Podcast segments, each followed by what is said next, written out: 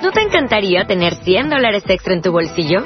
Haz que un experto bilingüe de TurboTax declare tus impuestos para el 31 de marzo y obtén 100 dólares de vuelta al instante. Porque no importa cuáles hayan sido tus logros del año pasado, TurboTax hace que cuenten. Obtén 100 dólares de vuelta y tus impuestos con 100% de precisión. Solo con Intuit TurboTax. Debes declarar para el 31 de marzo. Crédito solo aplicable al costo de la presentación federal con TurboTax Full Service. Oferta sujeta a cambios o cancelación en cualquier momento.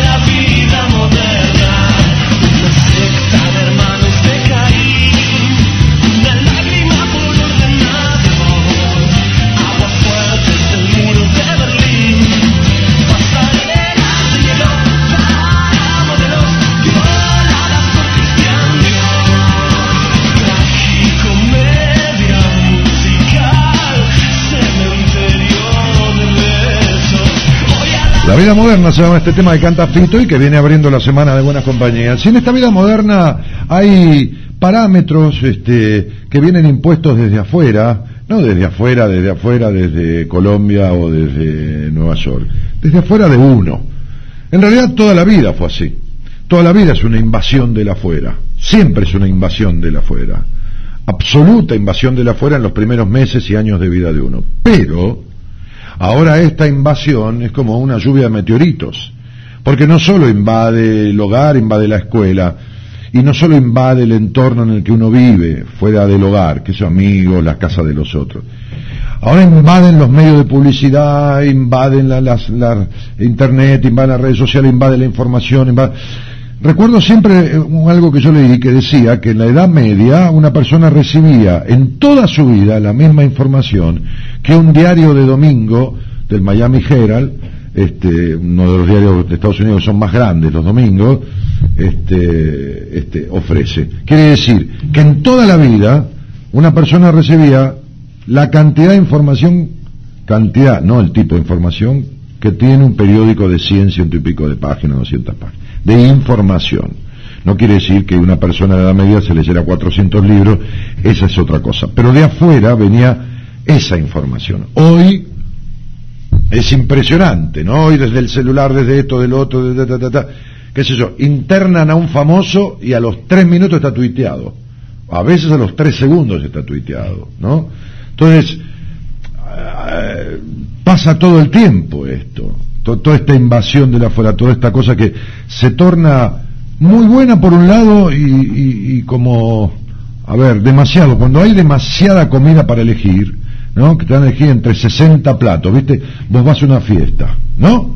Usted va a una fiesta, señora, por ejemplo, y en vez de servirle al mozo este plato de la comida, le soluciona el problema. No, dice, vayan a servirse solos. Y hay 60 platos ahí, ¿no? Calderos, platos fríos. Ya uno empieza a dar vueltas. Ay, sí. Dice, Cuando hay mucha oferta. ¿Cómo estará esta ensalada? Y si Sí. cómo esta ensalada y no está buena, después me te levantas a buscar otra cosa, o ya me lleno con esto, me pierdo de tal otro. Es como que vio tanta cosa y tanta comida, ¿no?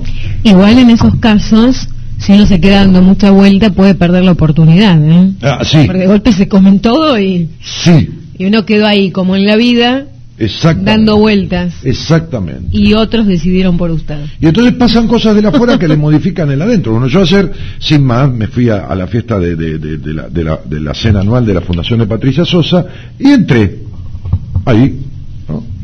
iba acompañado, entré, Sí. este, nos sentamos en una mesa. Sí, nos ¿Con quién fue? Cuatro personas, dos parejas. Ah, Sí, dos parejas. Sí. Usted era parte de una pareja, entonces. claro, claro, claro. Epa, Sí, lo que está confesando. ¿Una Sí. pareja amorosa una pareja amorosa. o una pareja laboral? No, amorosa. Bueno, entonces este, me senté en la mesa, así, me, me recibieron las chicas, me conocen de la fundación, porque bueno, uno se siente como parte, trata de colaborar en algunas cosas. Parte pequeñísima, por supuesto, porque hay gente que trabaja muchísimo ahí en la Pero se es conocido, como Sí, habitué del lugar. en todo el grupo, como habitué, justamente. Bueno, Entonces, este, el último, el último evento que se hizo, que fue un bingo en San Isidro, justamente el locutor que estaba haciendo el evento se tuvo que ir por unas obligaciones profesionales y yo, la última partecita del evento la conduje yo, los sorteos. Me siento y una de las chicas, Débora, viene y me dice, Dani, nos tenés que hacer un favor. ¿Qué? Luis, Luis es Luis Fuxan, Sí, un locutor sí, conocido, usted lo sí. conoce, es de su gremio. Se quedó mudo. Ah, ¿Cómo se quedó mudo? Si tiene, una disfonía, nos, nos no- no, estuvo hasta el último momento, eh, eh, nos habló por teléfono y dijo, chicas, no, no puedo hablar. No. Hablaba así, ¿me entiendes? sí, sí, sí. Entonces me dice, este, ¿no nos haces los sorteos? Ok, a ver, Débora, si hago los sorteos, que son 220 sorteos, más o menos 200, ¿quién conduce el evento? Claro. Me dice, mira, ahora sube Gustavo Luterar, que la va a saludar a Patricia, y listo, pero hace eso solo. Sí, pero después van a cantar, va a cantar San Damiano, y va a cantar va eh, que, que, que Reina Rich, que, que, Mar- que María Valenzuela, María de los Ángeles, Mariquita Valenzuela, que esto, que el otro, que nombrar a la gente que había, que no- ¿quién, lo, ¿quién lo hace? Digo, porque si no pedime todo de una y listo, ¿me entendés? Claro. Digo, no, no. Y nos vendría bien si nos das una mano. Bueno, tranquila, lo hago yo y listo. Claro. Entonces, de estar ahí tranquilo, como está uno en la vida, Le cambió todo el me panorama. cambió todo. Y así es Sí. la información, ¿me comprende? Usted está dig- pudiendo digerir, ¿no? Digiriendo algo que acaba de consumir de información y a los dos segundos tiene otra información nueva, ¿no? Por la web, por el celular, por la televisión, por la radio, porque viene alguien y le cuenta. Y entonces todo esto es como una saturación. ¿No escucha bien? No, muy bajo. Cambie, póngalo acá. No, me parece que es el auricular, ¿eh? ¿Sí? Sí, sí. Qué raro. Ahí se escucha mejor. Bueno, entonces, este, bueno, entonces arranqué con el evento. Entonces empezamos el evento, que empezó, digamos, a, yo llegué a las 10 de la noche, la gente recién estaba sentada, estaban sirviendo bandejitas de empanaditas chiquitas, bocaditos, que esto que el otro, este, y chao, Gustavo Luther el- habló con Pato. Más que chau, hola fue. Sí, hola, Acá sí. estoy, Daniel Martínez. A los 15 minutos estaba picoteando yo. Eh, ¿Qué estaba? Picoteando, no ¿Pero estaba haciendo la conducción o picoteando? No, picoteando en la mesa un soufflé de queso. Ah, Sí, pensé que con su De chica. queso y, y espinacas. Un soufflé de queso y espinacas. Dijo, eh, ya había una de las chicas que venía. Bueno, vamos. Bueno, ¿cómo hacemos? Bueno, entonces tenía uno que me daba el micrófono cuando subía al escenario. Tenía otra que me decía esto, tenía la otra que me decía lo otro. Y íbamos coordinando. Sobre la marcha modificamos algunas cosas. Este. Y lo hicimos. Lo hicimos. Incluso me, me tocó subastar eh, Reina Rich y, y- y- y María Valenzuela, la- las, las, las invité a subir para subastar una camiseta argentina firmada por Macherano. Y mostramos un mensaje en pantalla que Macherano este, mandó por, por- por video, Claro. este, mandando la camiseta, y después yo subasté la de Boca, firmada ¿Por qué se ríe así con no, porque cuando voy a subir al escenario, Reina Rich me dice, vas a tener que superar los 12.500 pesos que yo conseguí por la camiseta argentina. Ah. Digo, Reina, por más que supere el monto, vos no te puedo superar nunca. Sos una reina. Claro, si vos sos reina, yo soy apenas un lacayo, se reía. Bah, entonces, este... me ¿Y tocó su- superó? ¿Eh? ¿Superó? Me tocó ¿Cuánto subastar la camiseta de Boca. Y bajé del escenario. Ah. Y empecé en una subasta, estaba Sergio Hendler, Ah, sí. de, de, de, de, TN, unos Canal amigos 13. ahí, un tal gallego, empecé a empujar al gallego, una chica marina me ofrece Ah. un dinero, este, otro muchacho por allá, otro, y yo digo, muchachos, la firmó Maradona, la firmó Riquelme, Ah, la firmó. Palermo y la firmó Márcico. Sí. O sea, ¿ustedes son bosteros o qué son? Perdónenme, muchachos, digo, pero una camiseta de esta, porque Reina cuando se sentó dijo, esto vale 10 mil pesos, ¿quién da más? La verdad que yo no estuve de acuerdo, yo lo hablé con Mediavilla. Un remate se debe hacer, salvo que sea algo que es trascendental, eh, que, que tiene base en valor, eh, digamos, una joya de oro, que Sí. tiene su peso en oro. A mí no me gusta ponerle Donde hay una base. A mí no me gusta ponerle base. Porque si usted arranca de 10.000, solo van a poder pujar lo que puedan pagar de 10.000 para arriba. Claro. Si usted arranca sin base, se empieza a calentar la puja. Sí. ¿Me entiende? Y no se olvide que es mi profesión. Entonces, ¿La de calentar? no, la de calentar no, la de subastar. Ah, Sí, a pesar de que no la ejercí, pero... ah claro, estudié. bien. Claro, como martillero. Claro, pues yo me dedicaba a la parte de corredor inmobiliario. El rematador público. Claro, Martillo Público Nacional, pero no hice subasta. Pero estuve en ella muchas veces, Sí. oferté, compré cosas. Y también hay este, personas que son contratadas para subir el precio, ¿no? ¿Cómo se llaman? Grupines. Grupines. Pero en realidad lo que se llama es la gente de la liga. Son una liga. Ah, Se llama la liga. sí. ¿Está? Sí. Entonces usted va a comprar una propiedad al Banco Ciudad que van a rematar y lo mejor que puede hacer es hablar con los de la liga antes. Ah, Entonces dice, muchachos, usted ya ve tres o cuatro juntos, ya se da cuenta. esa es la liga. ¿Cómo están vestidos? Se cuenta quiénes son. Mira si voy yo y le guiño un ojo y le digo, hola, ¿ustedes son de la liga? Bueno, por, por ahí le bajan, el, le bajan el precio al toque. Bueno, entonces usted se quiere quedar con esa propiedad. Quiere quedársela, quiere comprarla. Yo digo cómo se manejan esas cosas. Al menos hace unos años. Pero esta, hay cosas que no cambian. Sí. Aquí ni en la China. Y entonces te se acerca y dice, "Mm, mm, buenas, muchachos, ustedes son de acá, ¿no? Sí, sí, te dicen. Sí. Ahí está. Bueno, yo vengo por este, porque- para comprar este departamentito en Calamuchita. Ujú. Ah, bien, tiene una base de 40 mil pesos, ¿cuánto querés pagar? Eh, 60, no, mirá, flaco, 60, poco, bueno, 65. Bueno, listo, nosotros lo compramos y te lo vendemos. Ah, Entonces ellos compran en 55 y afuera se lo venden en 65 y se, y se quedan con la diferencia. Ah, mira. Hacen un boleto en comisión y Claro. pasan el boleto. Sí, ¿Me sí. entiende? Entendí Bien. perfectamente. O si usted quiere empujar con ellos, se le pone uno al lado, lo empuja, le hace Mm. medio una matoneada, a veces. Así era. sí. Yo hace rato que no voy Yo a un escuché remate. comentarios de esos. Sí. Yo nunca estuve, pero sí Hace rato que personas no que, voy a han un estado. remate. Hace mucho tiempo que no voy a un remate Sí. de, de propiedades, pero años, añares. Bah. Bueno, y en este caso entonces, Bajé del escenario Sí. y empecé la puja, sin base, mil pesos, mil pesos, mil doscientos, mil trescientos, mil quinientos. Un tal Juan Carlos me dice, dos mil. Dos mil, una chica de Sergio Hengler le dice, vení, vení, me dice, vení acá, el gallego te quiere ofrecer algo. cinco mil. Tres mil quinientos, Oh. y empecé, ¿no? Este muchacho tiene la, la forma, la, la, la- firma de Diego Maradona, no de Diego Pérez. Le digo que está todo bien, pero, viste, para Boca tiene otro valor. Claro. Riquelme, Palermo, ¿cuándo juntan estos tipos ustedes para que le firmen algo? Entonces le digo, bueno, a ver, esto, lo otro, lo otro, lo otro, lo otro, y empecé y llego a 10, 11 mil pesos. Entonces le digo, Marina, Marina, sos la única mujer que queda, subime 200. 500 me dijo. Juan Carlos, la llevé a 17 mil pesos. Ah. ¿Y quién era esa Marina? Una chica eh, de unos treinta y pico de años que estaba ahí sentada en una mesa. Ajá. No no era la Calabrón, era- estaba Iliana. Ajá. Calabrón, bueno, estaba Cheruti, estaba, este, qué sé yo, este, la Milone, estaban, bueno, había mucha gente del ambiente también, ¿no? Piazza, bueno, no me acuerdo de todos. Este, y mm, estaba More- Marcela Morelo, Marina Arroz, y la miré, la miré a Reina, ¿no? Subí al escenario, miré a Reina. Le digo, Reina, Te superé. por más diferencia que yo logre con vos en dinero, la Reina sos vos. Ah, ahí dijo. Ah, lo cortés, no Qué quita, galán. no quita lo valiente, ¿no? Bueno, y volví, López, Sí. tan pasado vuelta que me dormí a las once y media de la mañana. Mm. No podía dormir. Estaba sobreexcitado. Y sí, porque, primero, yo por más que joda arriba del escenario, y usted sabe de esto porque usted ha conducido eventos internacionales, porque por más que uno chistonee, Sí. la responsabilidad la tiene. Sí, está trabajando. Ay, Sí. no importa, no había un horario, nadie me pagó, ni Bueno, yo, pero- ni yo quiero que me paguen, porque para Patricia y para la fundación, Pero es una por supuesto, responsabilidad. olvídese. Pero este, Patricia, claro, además, toda la gente que estuvo acá en el evento trabajó gratis, ¿no? Todo, todo el mundo, desde ya. Eso ni que hablar.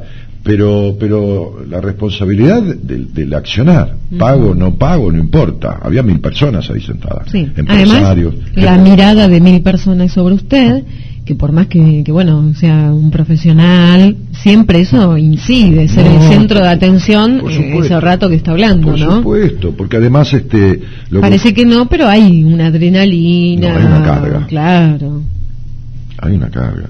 Mm. me mandé un furcio de aquellos cuando subí al escenario. En un momento digo, ah, bueno, tenemos que agradecer porque en la fundación, se pasó un video de la fundación y los médicos que trabajan, porque en la fundación hay médicos y, y no médicos, dije. y mi amigo que está a la mesa me dice, bueno, lo tuyo fue filosófico, el mundo se divide entre médicos y no médicos. El jueves cuando vayamos a la mesa a cenar, pues un amigo de la mesa los Claro. voy a decir algunas frases de, de Coelho, otras de Hoyo y esta tuya. Hay médicos y no médicos. Claro, y después me controló todo el evento y me dijo, bien, ningún furcio más. Pero yo cuando usted se posiciona en un escenario Sí. que no sabía que iba a ocupar, de movida eh, es como un perro en una casa nueva, que, que- hasta que entra en, Claro. en calor. Así que, mm, este, bueno, la, la responsabilidad del evento y lo que pasaba ahí arriba y las chicas que decíamos, Dani, ahora tenés que sortearme 10 to- cosas de esto, 20 de lo otro, 30 de lo otro, los premios, los avisos publicitarios, de los canjes Oh, este, que había. claro. Y también está lo mejor y lo peor, que hay gente del ambiente que es solidaria con esas cosas y a veces es muy crítica también, Sí, y sí. ¿no? Había eh, muchos periodistas que fueron a cubrir la prensa de eso y muchos artistas también. Claro. Con algunos nos conocíamos, con Moyo, por ejemplo, el cantante de tangos, Ah, ese que tiene el pelo largo, largo, yo canta tango, sí. Omar, sí, Omar Moyo. Este, yo no lo conocía, pero estaba, lo estaba por presentar, estaba bajo el escenario, le digo, che, un gusto, Omar, me dijo, yo ya te conozco, flaco, le digo, ¿de dónde? De la vida, me dice, de la vida, hermano, me dice. qué loco. Claro, le habrá escuchado, Sí. tanguero, noctámbulo. ¿Y a qué artistas presentó? A Moyo, cantante de tango.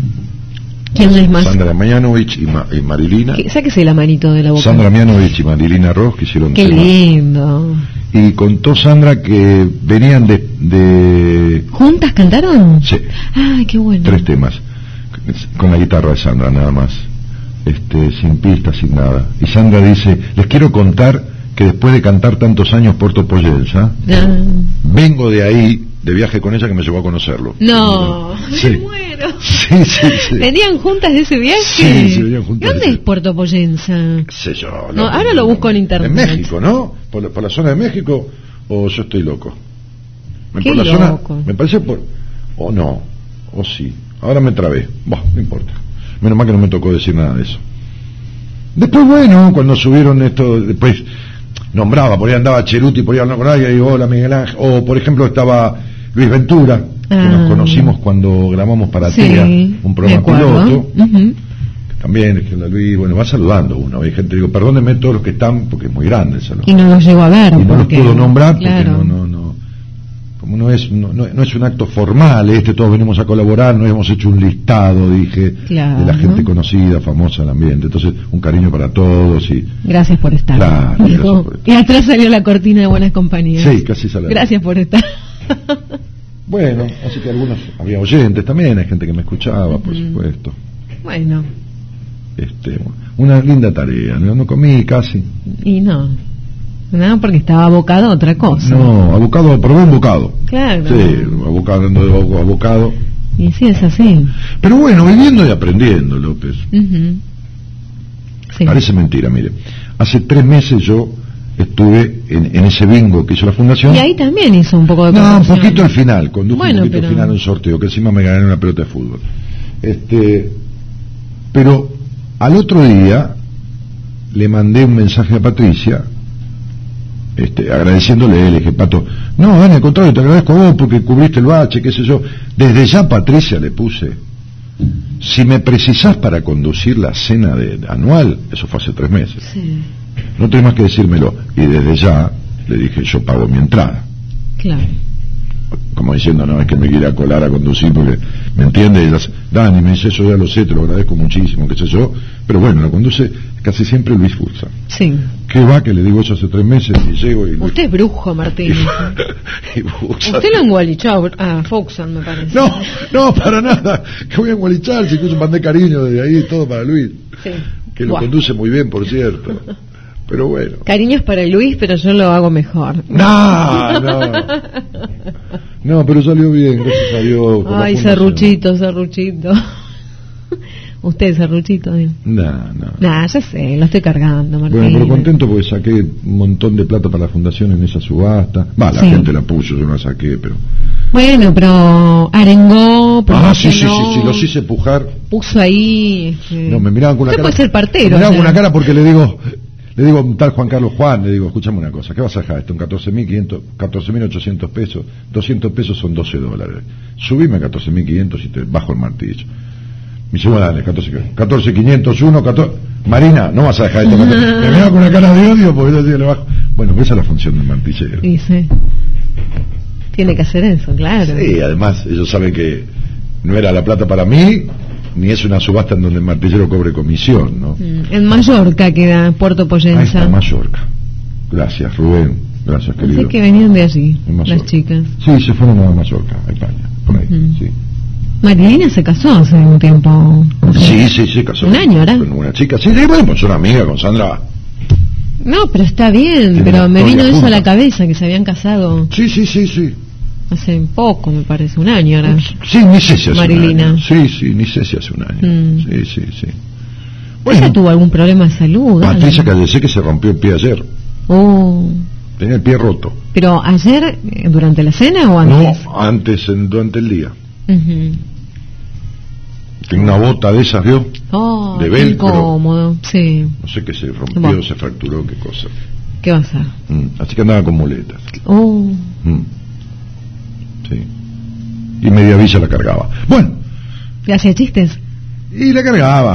No, la cargaba en brazos. la cargaba no, en no brazos. podía caminar. No, la cargaba con todas esas cosas. Bien. Bueno, y por aquí estuvimos, estuvo el licenciado Fabián Mota, Sí, estuvo Héctor también. también, Mm. este, hicimos programas sobre el amor, la gente salía al aire. fue- Hoy atendí a una persona en una entrevista privada que justamente me nombró, dentro de la entrevista de un tema que hablábamos, me dice, sí, ayer Mota justamente dijo, y me, Ay, y me- justo. me refería a algo que había dicho Fabián, dentro de, lo que, de las cosas que hablaban y mencionaban en el programa, Claro, ¿no? sí, un sí. comentario sobre los vínculos. Sí. Este, ¿Y hoy qué hacemos?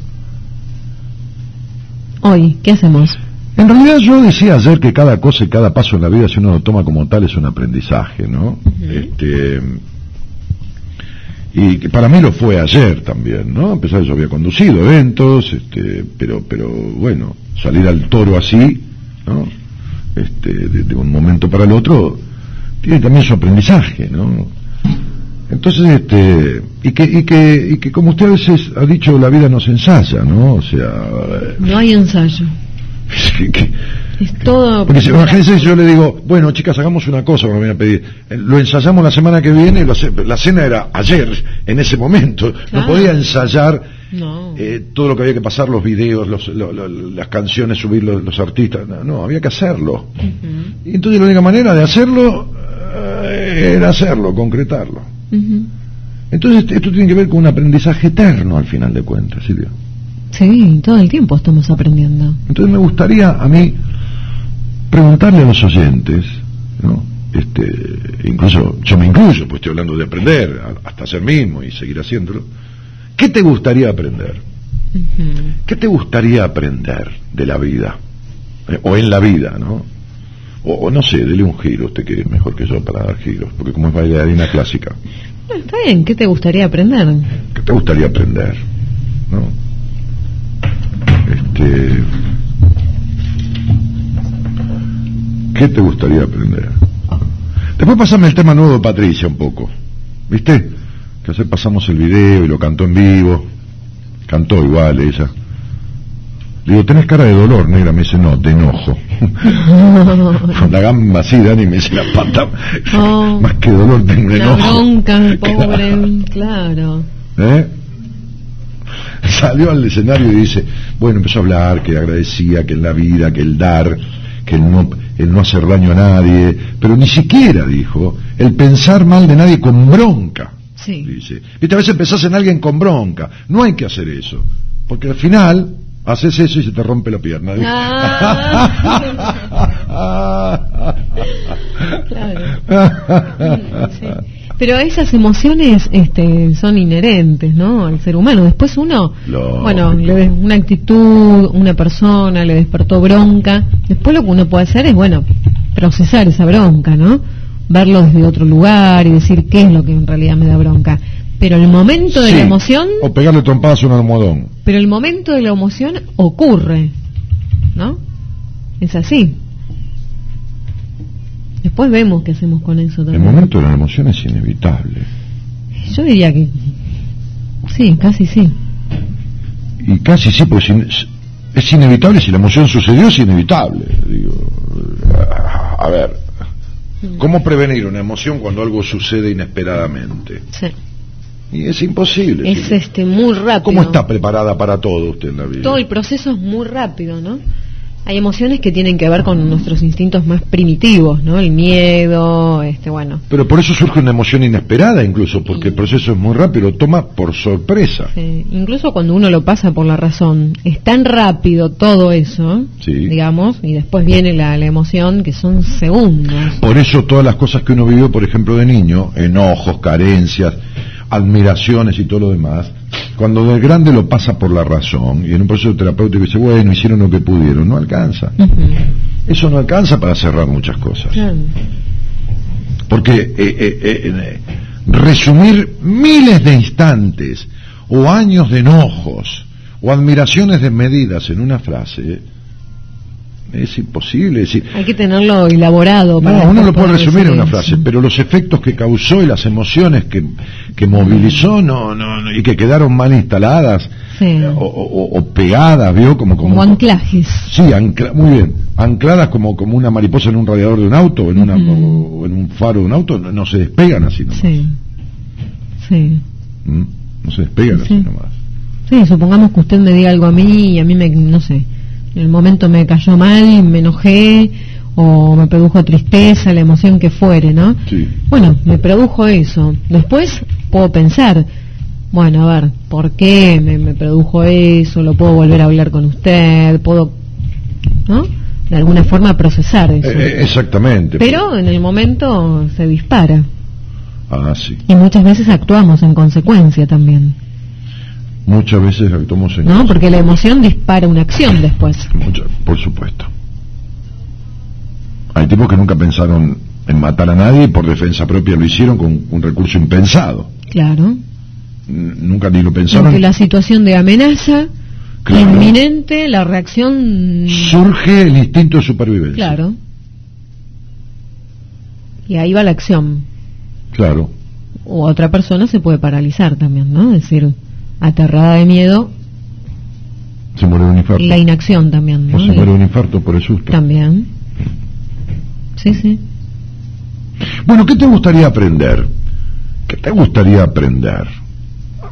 Pregunta simple y no simple. No, Que no es que te gustaría estudiar. no, no, no. No, estudiar no. Está muy bien esta disquisición. Aprender. No, no es- Aprender para la vida. Sí, sí, aprender, tomar.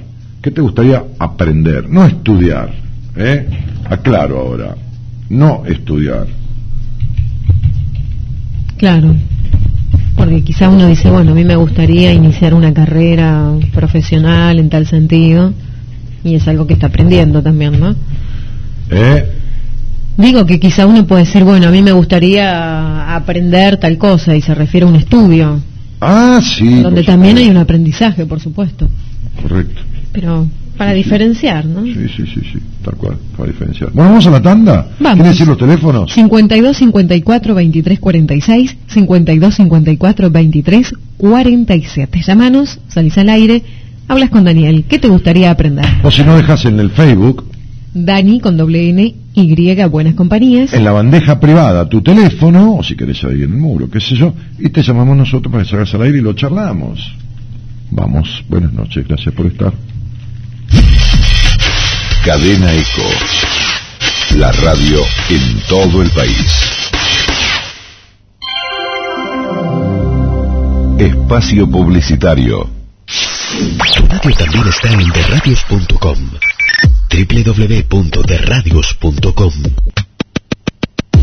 El sitio latino de radios. La Cámara de Comercio Italiana en Buenos Aires convoca a empresarios y profesionales que deseen desarrollar su negocio con Italia y la Unión Europea. 81 cámaras en 55 países y 130 años de historia avalan nuestra trayectoria. Somos integrantes ejecutivos de la Cámara de Comercio Europea. Adelante hacia el Acuerdo Mercosur-Unión Europea. Trabaje en conjunto con la Cámara. Asociese sin cuota de ingreso llamando al teléfono 4816-5900 o enviando un mail a cceibaires.com.ar. Lo esperamos.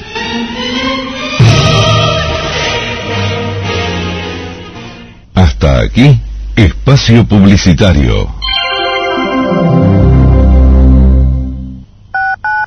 Desde Buenos Aires, Transmite LRI 224, Radio Cadena Eco, AM 1220. La radio en todo el país. En Cadena Eco, nuevas ideas, creación de espacios, búsqueda de nuevos programas.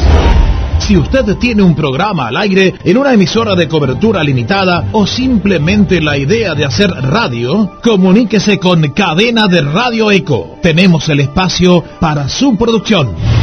Seguramente en la radio que nos escucha lo escucharán a usted. Nuestra línea nacional 011 5254 1220.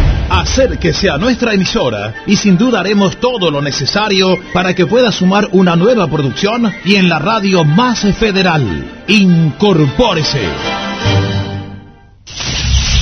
Conectate con nosotros en Facebook, facebook.com barra Cadena Eco. En Twitter, arroba Cadena Eco.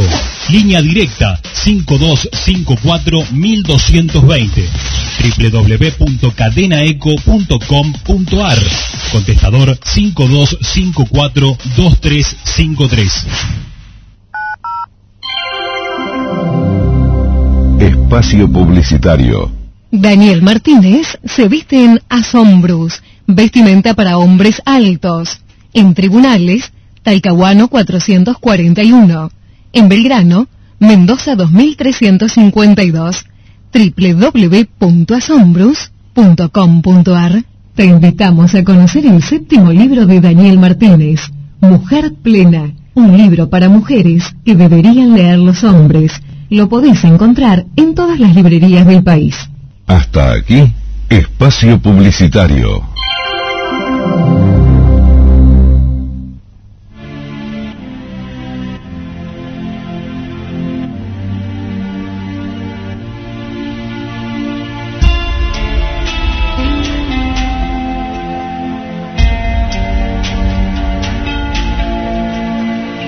Tantas palabras al viento que se van,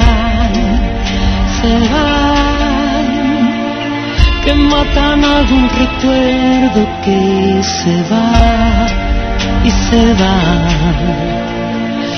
Si el corazón no responde, no hay más que dolor. No pares, no te detengas, que yo aquí estoy con los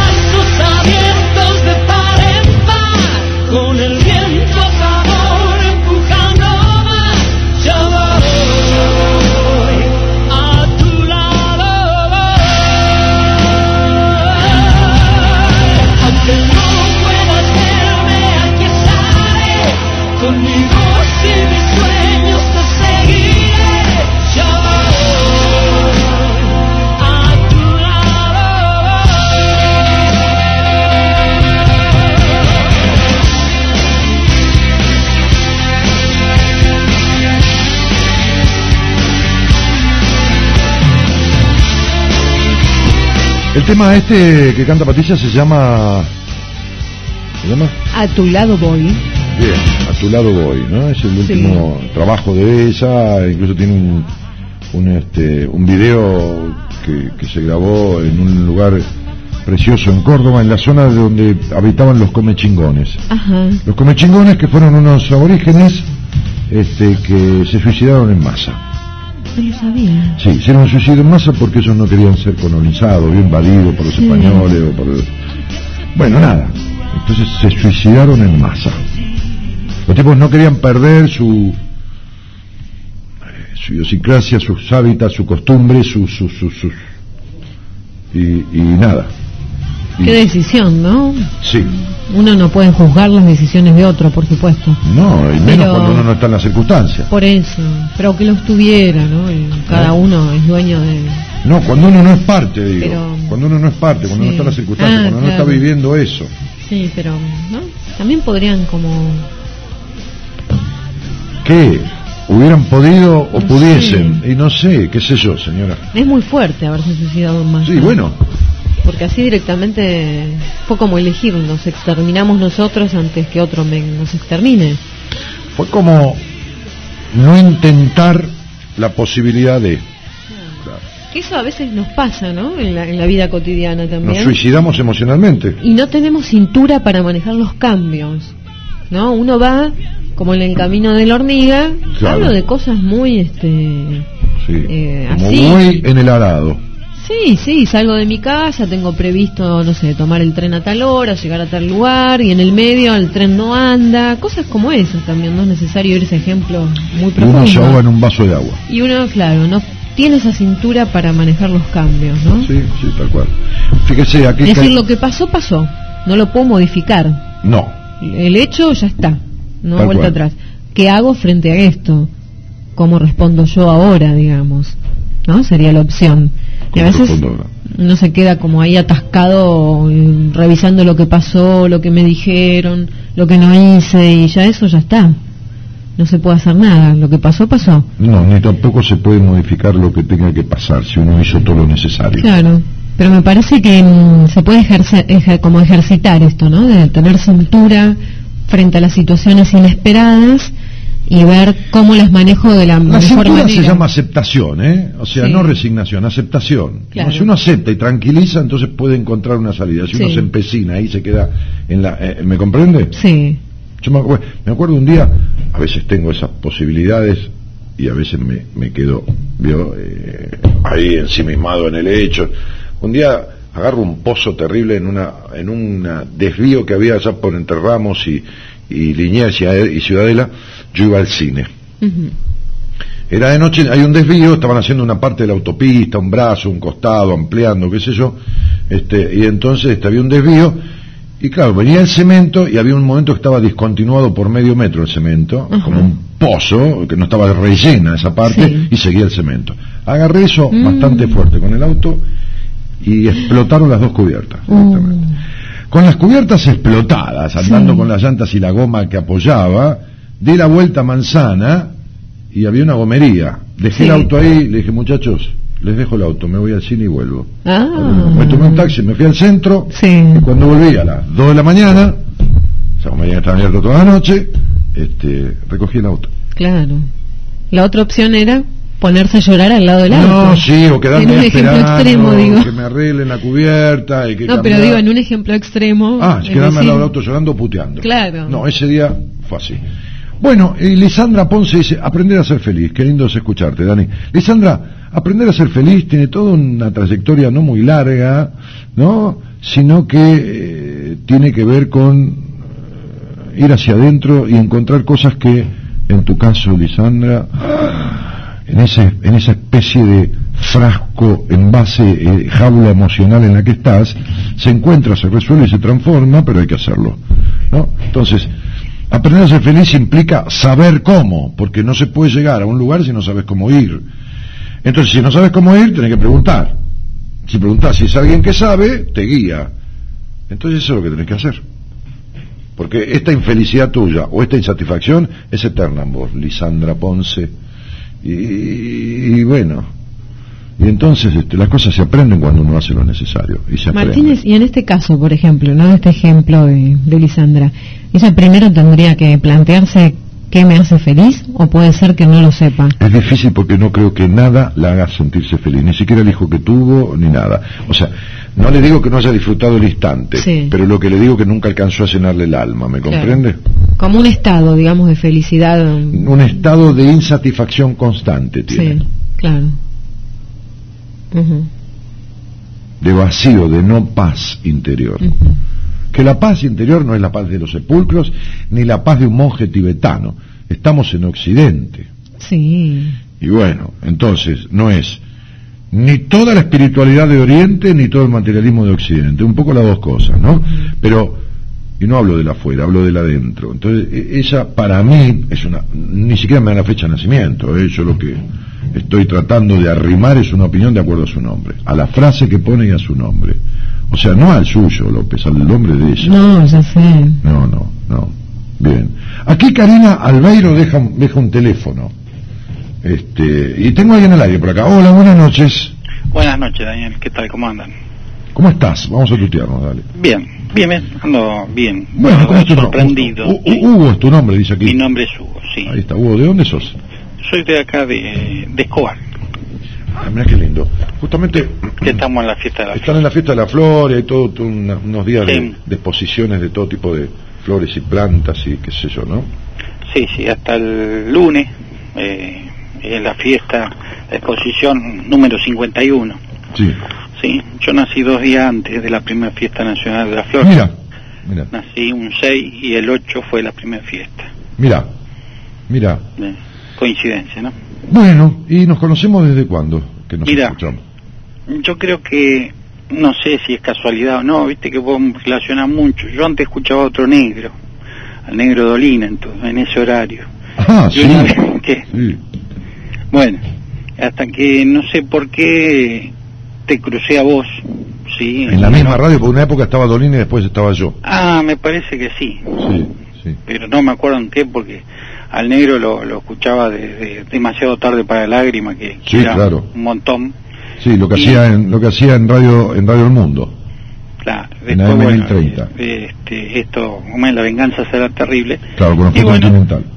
Y, y a vos te crucé una noche también. Sí. Este, me gustó, me gusta lo, lo que hablas, lo que tratás. Después te perdí un Ajá. poquito hace un par de años y ahora con el tema de que tengo la posibilidad de escucharte en los blogs. Ah, claro, en los blogs. Claro, mientras quedan grabados. Entonces más o menos este Sí, en, en- en completo. en directo viste que se puede escuchar por el celular también, ¿no? Cuando uno tiene Sí. un celular un poquitito esto medio... Pero vos sabés que, por ejemplo, yo ahora te estoy escuchando por internet, pero no se puede hablar por teléfono por el delay, ¿viste? No, lógico. Están, están por la publicidad y ustedes van mucho más No, lógico, eso se ve ya. Es muy... Así que ahora te estoy escuchando nada más que por el teléfono. Lógico. Bueno, Y, y- te- discúlpame, sí, no, déjame hacerte un, favor, una dale. apreciación de parte mía. Sí, sí. Este, de todos estos años que te escuché, que te perdí, te volví a encontrar, eh, me parece que, que creciste vos, eh, pero un montón, un montón, eh, perfeccionaste lo, lo tuyo, porque eso me parece que es tuyo, y hoy sí, hoy parece un vidente, parece un brujo, cosa que hace 10 años atrás no, no tanto, es, es eso lo, una apreciación mía. Sí, yo de evidente no tengo nada. Lo que pasa No, es que, no. eh, va- ¿sabes cómo- qué pasa? Vas agudizando la escucha y la voz del otro, los tonos, lo que uno hace, un poquito el tema de numerología, lo ayuda a uno a detectar cosas que están muy, muy ahí entre líneas, ¿viste? Sí. Porque la verdad que no, no- no- ojalá yo tuviera esa capacidad que algunas personas tienen de ver, que, pero la verdad que no veo nada, ¿no? Este, percibo en todo caso, percibo Sí, un sí, poquito. son, son percepciones. Sí. Bueno, primero te voy a contestar la consigna, ya que Dale. salió la consigna ahí. Me gustaría aprender eh, y ser un buen curandero. ¿Qué te pasa? Parece. Ah, ¿qué no- ¿A qué le llamas curandero? Curandero, ¿a qué le llamo? Sí. Y hay cosas que, por ejemplo, la, la ciencia no cura, como la pata de cabra, digamos, hay muchos nenitos. Ah, como el empacho, como el... No, claro. Como el mal de mal de ojo. ojo, el hígado. Ajá. Porque el mal de ojo, por lo general, es, es un ataque de hígado que te hace doler la cabeza. Ma- mayormente, ¿no? Sí. Este, pero sí, hay cositas que, que, bueno, uno puede sanar al prójimo, ¿no? digamos, sin... sin- Ahora, si te gustaría aprender eso, ¿no? Sí. O sea, eh, ¿esto viene de ahora, viene de antes, viene de, de cuándo? No, no, salió eso y, o sea, yo curo de palabra la quemadura, nada más. Sí. Ajá. Este, O sea que alguien se quema y vos pones tu mano ahí y vos decís unas palabras y esta sí, el poder de la palabra. y esta irritación y todo esto se va. No, No en el se va el dolor. Ah, se va el dolor. Claro, porque por ejemplo, eh, me tocó curar muchos eh, chiquitos de, de un año, dos años, viste que, que ellos por ahí tocan algo caliente, Mm. eh, se queman y, y parece mentira porque viene la mamá, lo Claro, trae, el, o el chiquito, el chiquito no se sugestiona porque no entiende No. nada de lo que pasa. No, y, y, y te comento algo más, eh, Daniel. Mi mamá eh, cura el hígado, cura el, el empacho, o sea, dos o tres cositas que aprendió, eh, digamos, eh, también, viste, a través del rezo y la palabra, ¿no? El poder de la palabra, ella no, Mm, hasta el asma, digamos, que es esa enfermedad psicosomática, digamos. por supuesto. Este, y vos sabés qué pasa, yo también creía que era sugestión, como dicen todos, pero el otro día llamó una persona por teléfono y dice, le decía a tu mamá que me cure la recalcadura, no sé qué, del cuello. Y le digo, bueno, deja que ahora le digo. Le digo a mi vieja, y mi vieja entre dormida no me escuchó, siguió durmiendo. El otro día llama al mediodía y dice, che, no, no me curaste, habla con mi mamá, dice, no me curaste. Eh, ah, dice, me sigue doliendo, me curaste anoche y me sigue doliendo, dice. Y la otra vez me habías curado y se me había pasado. O sea, él creía que lo había curado y que no le había dado resultado. Mi vieja me dice, le dice, no, si a mí no me dijeron nada, no te curé anoche. O sea que si sería su gestión, este, esta persona se hubiese curado igual, digamos, o se hubiese calmado. ¿Me explico? Sí. Y como pasa muchas veces que yo le digo, me curas el hígado y me dice, ya te curo, porque ella ya, ya, ya lo hace. Y yo no sé si porque soy el hijo o qué, hay veces que a la media hora me la cruza y le digo, "Mm, che, ¿me curaste que me duele? No, vos sabés que me olvidé. O sea, yo la sugestión, antes creía que era la sugestión. Pero hay gente en el campo que cura la, la bichera a una vaca, que la cura de palabras, y la vaca cómo la sugestiona. Es cierto eso, yo, yo he sabido de esas Si vos me lo explicás, bueno, yo O el caballo cuando está bichado. O el caballo bichado, sí, sí, la bichadura. O sea, se cura la palabra. Este, bueno, después, Mm. Sí, e- esa, esa es la parte de la vida de creer o reventar. bueno. Mira, ah, yo me acuerdo que había un médico muy prestigioso como pediatra en el pueblo donde yo vivía, en Raúl Mejía, este, mu- muy, muy realmente prestigioso, ¿no? muy conocido, muy visto esos, esos médicos de pueblo y pediatra. Cuando yo era chico, las especialidades no eran tan comunes, mé- médico clínico. Bueno, entonces, este, y mi vieja un día me llevó con una fiebre de puta madre, ¿no? Yo era chiquito. Entonces, este, me atendió, qué sé yo, el doctor me miró, no sé, la garganta, esto, era chiquito, tenía cinco años, esto, lo otro, me tomó la fiebre, qué sé yo, y le dijo, señora, ¿conoce alguna abuela, a alguien? Y yo, ¿cómo? ¿Para qué? Mire, no diga nada, pero vaya y hágale curar el empacho. Le dijo el doctor. Sí. Bueno, este acá- chico acá- está empachado. Sí, acá viene gente de, que, que sí, cuando es pata de cabra, que mi mamá no la quiere curar porque es algo delicado eso. Pero si vienen con el tema de... Pero vos viste, por ejemplo, eso que, eso que le llaman culebrilla, eh, de eso te quería hablar. que sale de en los ojos o, o en la Sí, cintura, en cualquier parte puede en salir. cualquier parte. La eh, culebrilla, científicamente, ¿no es cierto? Sí. Eh, la tinta china Sí. tiene un extracto de plata que Sí. supuestamente puede llegar a curar el Curarlo, herpes. sí, sí, sí, sí, Pero ¿qué pasa? Que si vos te pasas tinta china y no decís las palabras que se tienen que decir, nadie se cura. Es el problema.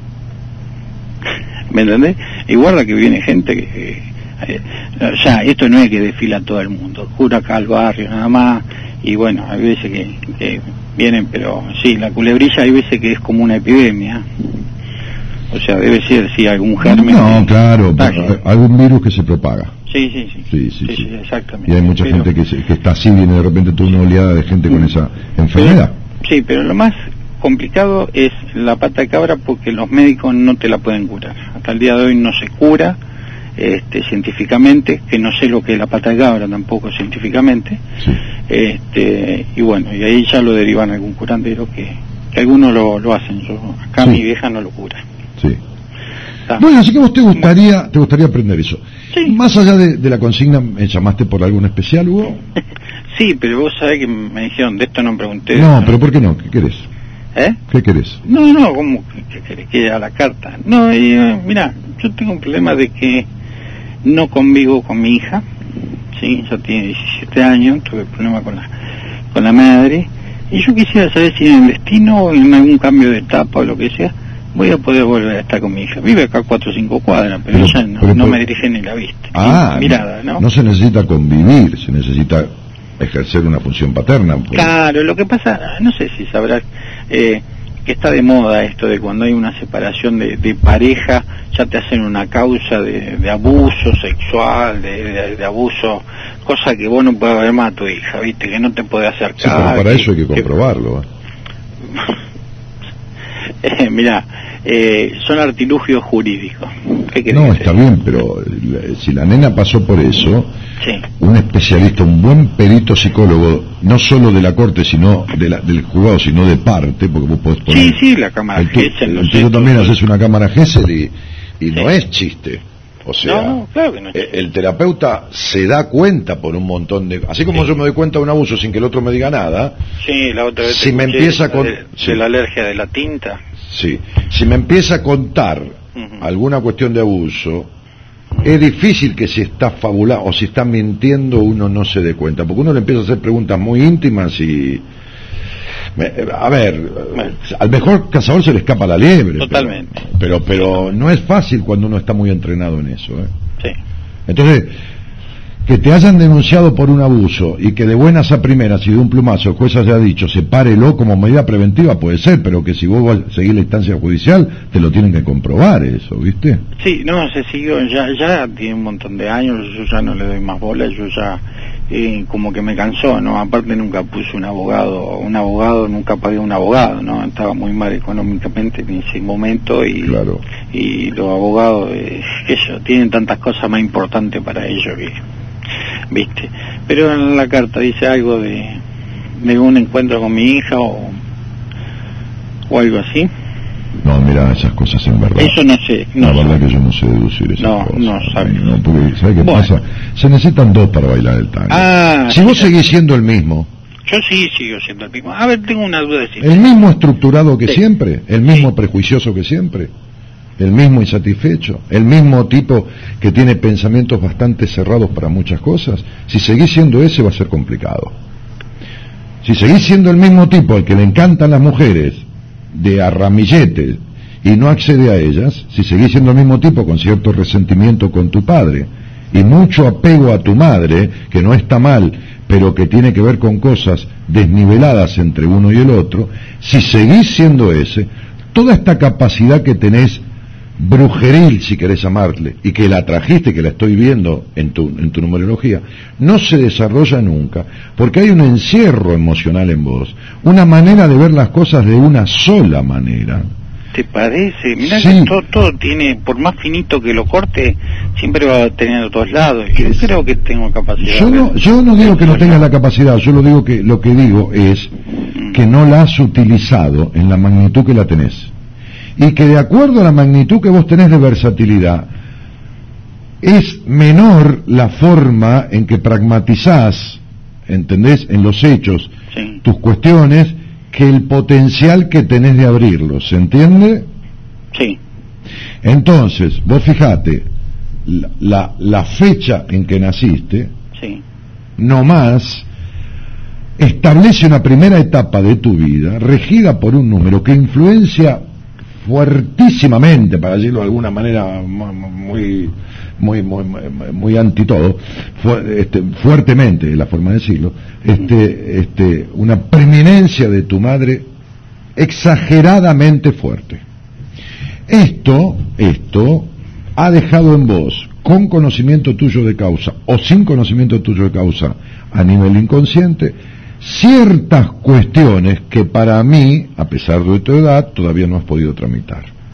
Entre esa sensación de decepción fuerte o de cierto resentimiento por el lado de tu padre y esa preeminencia demasiado también importante y los demasiados son todos malos este por el lado de tu madre si estas cosas no han sido tramitadas y esta libertad este- esta esta, esta herramienta tan fuerte que has traído de, de- de creatividad, de libido, de, de energía, de vi- vincularidad, de versatilidad, no se suelta, entonces la vida es jodida. Si uno no hace los deberes, también le quita cosas.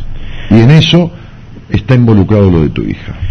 ¿Y tiene algo que ver esto con, con que me duelen un poco las piernas? Claro, porque las que no piernas pongo son... los pies en el piso, ¿Dónde pones los pies? en el mundo, en la tierra. En la madre tierra.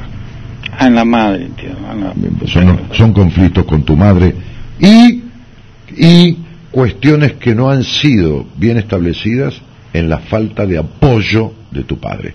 Por eso no te podés apoyar bien sobre vos mismo. Las piernas son las que te llevan hacia donde vos querés ir. Y si estás inmovilizado, porque lo estás en algunos aspectos desde, desde toda la vida, entonces las piernas duelen porque es como si vos acelerás el motor de un auto con el pie derecho y con el izquierdo apretás el freno. El motor empieza a recalentar y en un momento explota. Por algún lado, esta inmovilidad emocional tuya está haciendo eclosión. está implosionando. ¿Me comprendés? Sí. Entonces, cuando vos empezaste a decir esto de curandero y qué sé yo, Mm. yo veía tu, tu, tu, tu nombre y, y tu, y tu primer nombre y tu apellido, y tienen fuertísimas connotaciones de, de un alto grado, no de, de, de intuición, de percepción, sino de intuición, de intuir más allá de lo que ves. Esto, como depende mucho de lo emocional, ¿entendés? Sí. Es como una olla a presión que vos la tapás. No sale el vapor por donde tiene que salir. Entonces no hay esta capacidad desarrollada porque hay cosas que no han sido superadas. La verdad te digo una cosa, flaco. Sí. Tampoco es un justificativo, si a mí me acusan de abusar a mi hija, que los abogados tienen cosas más importantes que hacer o que yo no tengo plata. ¿Por qué? Entonces, toda persona tiene derecho una- a, una, a una defensa, puedo ir a un tribunal de pobres y desvalidos, puedo pedir un defensor oficial, puedo hablar con un abogado y decirle cómo se ha resultado en el juicio, puedo hacer todo lo necesario. Pero esta cosa de dejar las cosas a medias en tu vida Sí. son una constante. Entonces, a la buena de Dios Sí. necesita de dos partes. La buena de Dios que te dio la posibilidad de elegir y el elegir, que es una posibilidad tuya y no de Dios. Sí. Pero dejarlo solo a la buena de Dios, todo lo que uno deja a la buena de Dios termina casi siempre la mala en la vida. Ah, sí. Sí. Y sí. No, no, no, no lo Porque sé. a Dios rogando y con el mazo dando, dice la frase. ¿Cómo? ¿A Dios rogando y? y con el mazo dando. Entonces, a la buena de Dios, si a tu mamá, por más que cure la culebrilla, viene un señor y le pide a Dios que lo cure, Dios diría, ¿para qué carajo te di esa posibilidad de hacerlo? Si volvés a dármelo a mí. Entonces, puede invocar lo que quiera, pero tiene que hacer lo necesario. Entre las dos cosas sucede el hecho, con una sola no alcanza. Entonces, si yo quiero estar con mi hija, dejo de tener pensamientos mágicos y que la numerología me lo traiga. Hago lo necesario. Pero por lo menos limpio mi nombre. Por lo menos eso. Sí, pero vos no sabés todo lo que No, no, renegué, no. todo lo que anduve, todo, Pero no, yo no es que sé ni no quiero saberlo. Claro, porque lo que me importa a mí son las realidades. Y si vos no abusaste de tu hija, tenés que llevar esto a la Corte Suprema de Justicia de la Nación. Pero vos no quedar como un abusador. Ni, ni ante el mundo, que importa un carajo, menos ante vos y sobre todo mucho menos ante tu hija. Y si tu hija tiene una madre perversa y tu hija es cómplice de la perversión, porque tu mujer la pervirtió psicológicamente, psicológicamente haciéndola mentir, pues tu hija va a tener que aprender también a quitarse esa perversión de encima. Pero vos no podés dejar eso como está. Esto dejado como está para vos es lo mismo que contrajeras la fiebre amarilla y estuvieras esperando que se cure sola. ¿Está claro? Es muy nocivo para tu vida que vos dejes así como están estas cuestiones. Mirá, flaco, judicialmente se han visto cosas mil veces peores que la tuya. Hasta los juicios en Nuremberg y todo lo demás, que llevaron cientos de No, años. totalmente, Y bueno, sí. entonces no es justificativo decir todo lo que hiciste. Seguro hiciste mucho, pero no fue lo suficiente. No, seguro que no fue lo No, suficiente. y- porque yo no me quedo con un resultado de esos ni en pedo. Si viene de mi hija, ahora si mañana un pelotudo dice que sé yo, que yo abuse de alguien porque se le canta por ensuciarme, me importa tres carajos, porque imagínate yo soy un hombre público y no voy a andar eh, diciendo a cada gil que diga cualquier cosa. Va, entonces, ahora, si, y- si y- se trata de mi hija, si se trata de mi hija y de una condena pública, no, no, ahí no me la banco. Ahí Pero, pateo- está bien, vos, vos- no te lo bancás, habla por vos. No, pero no- Ahora, no, no, yo lo que voy es que, por ejemplo... Pero es que a vos te interesa verte con tu hija. Sí. Yo no me metí en esto. Está bien, pero a ver, por ahí yo lo razono mal. Este, yo sé que no fue cierto y la conciencia está tranquila y, y duermo tranquilo porque eso fue un invento. Es más, pensé que al único en el mundo que se lo habían hecho era a mí. Y hoy es un artilugio No. eh, judicial y, y un montón de compañeros y un montón de personas A muchos ¿no? tipos le han lo hecho lo mismo. Así ¿eh? como una mujer. Y los hombres hacen muchas cagadas también, por supuesto, ¿no? Sí. Porque son más golpeadores Sí. que la mujer. Así como una mujer da vuelta un preservativo cuando termina de tener sexo y se, y se inocula semen, digamos, Ah, sí. embarazada, también inventa un abuso de una hija cuando usan a los Sí. hijos como botín de guerra. Pero también los hombres hacen atrocidades de este tipo, porque también prenden fuego mujeres. Y también abusan a los hijos, porque he atendido decenas, por no decirte cientos, de hijas abusadas por los padres. Uno de los Padre padres. biológico. Sí, padre biológico. A la miércoles. No, padre biológico. Está bien, sí, sí. Sí, clarito. Te pregunto. Abuelo biológico, cualquier cantidad. Ajá. Padres biológicos, muchos. Sobre todo las hijas mujeres. Porque los hijos varones, los abusos sexuales los viven casi siempre fuera del hogar. Y las hijas mujeres casi siempre dentro del hogar. Abuelos, tíos, amigos directos de los padres o padres. ¿Está? Bien. Padres. Padre. Una vez contribuí a un padre que abusó a la nena de los 6 a los 12 años a que lo metieran preso del interior. Hablé con la gente de- del ministerio acá en, en Buenos Aires, delegaron a la chica a una abogada de la sede del ministerio allá en la provincia de ella, juicio, cámara Gesell y el tipo en cana. Ah, Entonces, como hay padres que abusan sexualmente de las hijas, sexualmente y teniendo relaciones sexuales, Sí, no, sí, solo de toqueteo. Penetración, Penetración, sí. Sí, bien. Entonces también hay madres que hacen atrocidades, porque también he atendido hijos abusados sexualmente por la madre. Mira. Sí, también he atendido hijos abusados sexualmente por la madre. O sea, para decirte una cosa, una madre que sienta a un nene de 5 años delante de él, delante de ella, lo sienta en la silla delante y se masturba mirando al nene.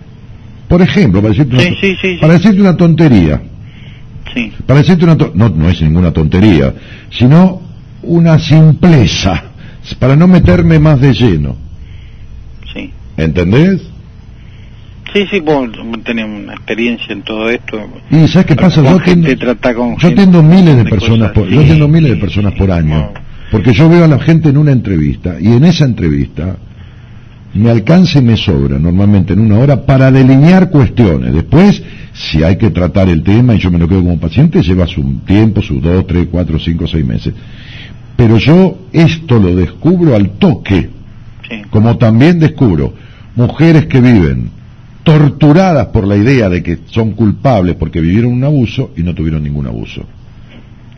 Porque tienen juegos infantiles con un Sí. primo que le lleva cinco años, seis años, y esos son juegos del despertar instintivo sexual y lo viven con culpa toda la vida.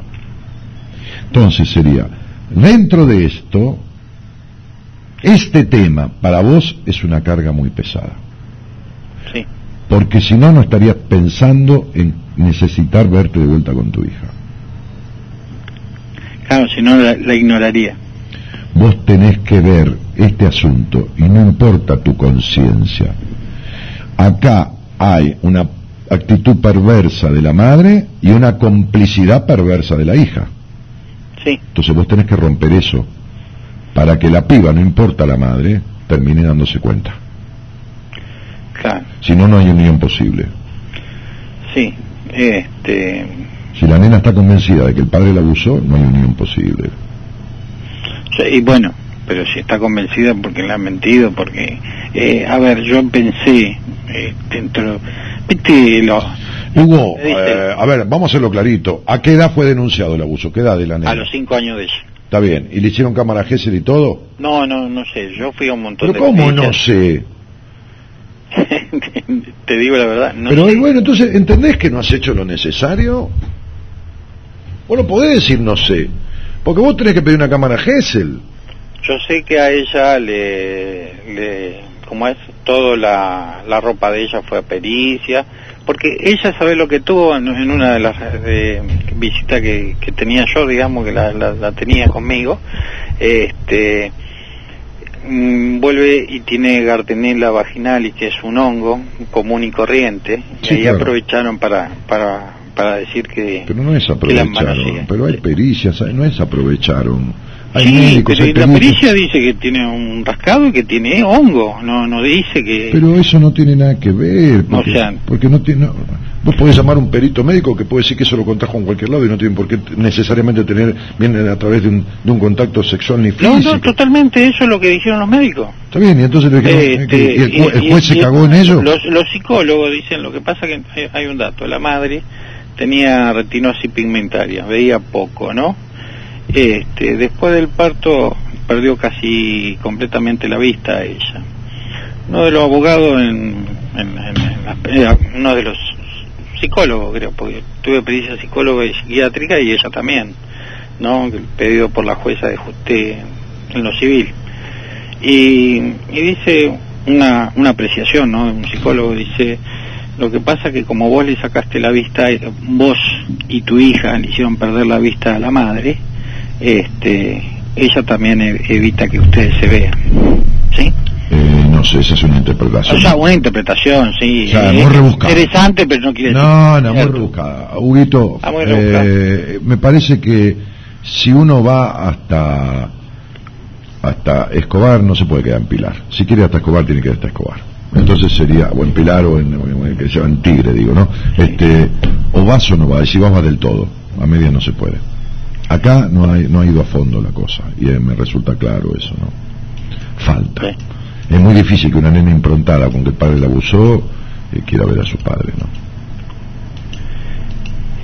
Entonces, Esa nena tiene 17 años y vos deberías recurrir esa sentencia o ese dictamen, reabrirlo este, y hacer todo lo necesario. claro, porque lo, lo que pasa que en, en lo penal la, la causa no prescribe. Hugo, cuando Entonces uno, está- cuando uno no deja de, de ser hijo nunca, es muy difícil ser padre. Una cosa es embarazar a otra mujer y otra cosa es ser padre. Yo hago esta estimación, pero es una estimación. Vos no dejaste nunca de ser hijo. Sos más hijo, sos más hijo que padre de nadie. No es casualidad que vos no hagas lo necesario por ver a tu hija. Vos, vos sos más el hijo de tu madre que el padre de nadie. Te diría que para mí sos únicamente hijo. Mm, Pero es una simple una apreciación tuya, sí, Sí, está bien. sí. No, lo que pasa que esos cinco Hubo años mucho parece- encierro en tu madre y casi nada de padre en tu vida. No, no, padre casi Te, ausente. te lo estoy diciendo, Hugo. Eh, está diciendo. todo bien lo que vos decís. Te lo estoy diciendo. Te tengo que dejar porque tengo la tanda ya. Está, está bien. Un abrazo. Eh, muchas gracias. De eh. nada, chao, Hasta luego. vamos. Cadena Eco. La radio en todo el país. Radio Cadena Eco. LRI 224. AM 1220. La radio en todo el país. Espacio Publicitario. Welcome to side two. Atención de jockey. Electrónica Liniers te alquila etapas de potencia, consolas profesionales, baffles hasta 18 pulgadas, micrófonos inalámbricos, pies de micrófonos, trípodes, efectos de luces especiales y muchas otras cosas. Electrónica Liniers. Timoteo Gordillo 35. Vení a visitar nuestro showroom. Welcome to side two. Hasta aquí, Espacio Publicitario. Conectate con nosotros en Facebook, facebook.com barra cadena eco. Espacio Publicitario. Daniel Martínez se viste en Asombrus, vestimenta para hombres altos, en tribunales, Talcahuano 441, en Belgrano, Mendoza 2352, www.asombrus.com.ar. Ya está en todas las librerías del país. Mujer Plena, el nuevo libro de Daniel Martínez. Mujer Plena, un viaje a tu interior para aprender a gozar en libertad. Hasta aquí, Espacio Publicitario. Soledades pobladas de misterios, momentos de incertidumbre, miedo a la verdad, miedo al hacer, al no hacer, miedo al miedo. Desde hace mucho tiempo hacemos buenas compañías en la madrugada. Desde hace mucho tiempo que me encanta escuchar y ser escuchado. Te espero.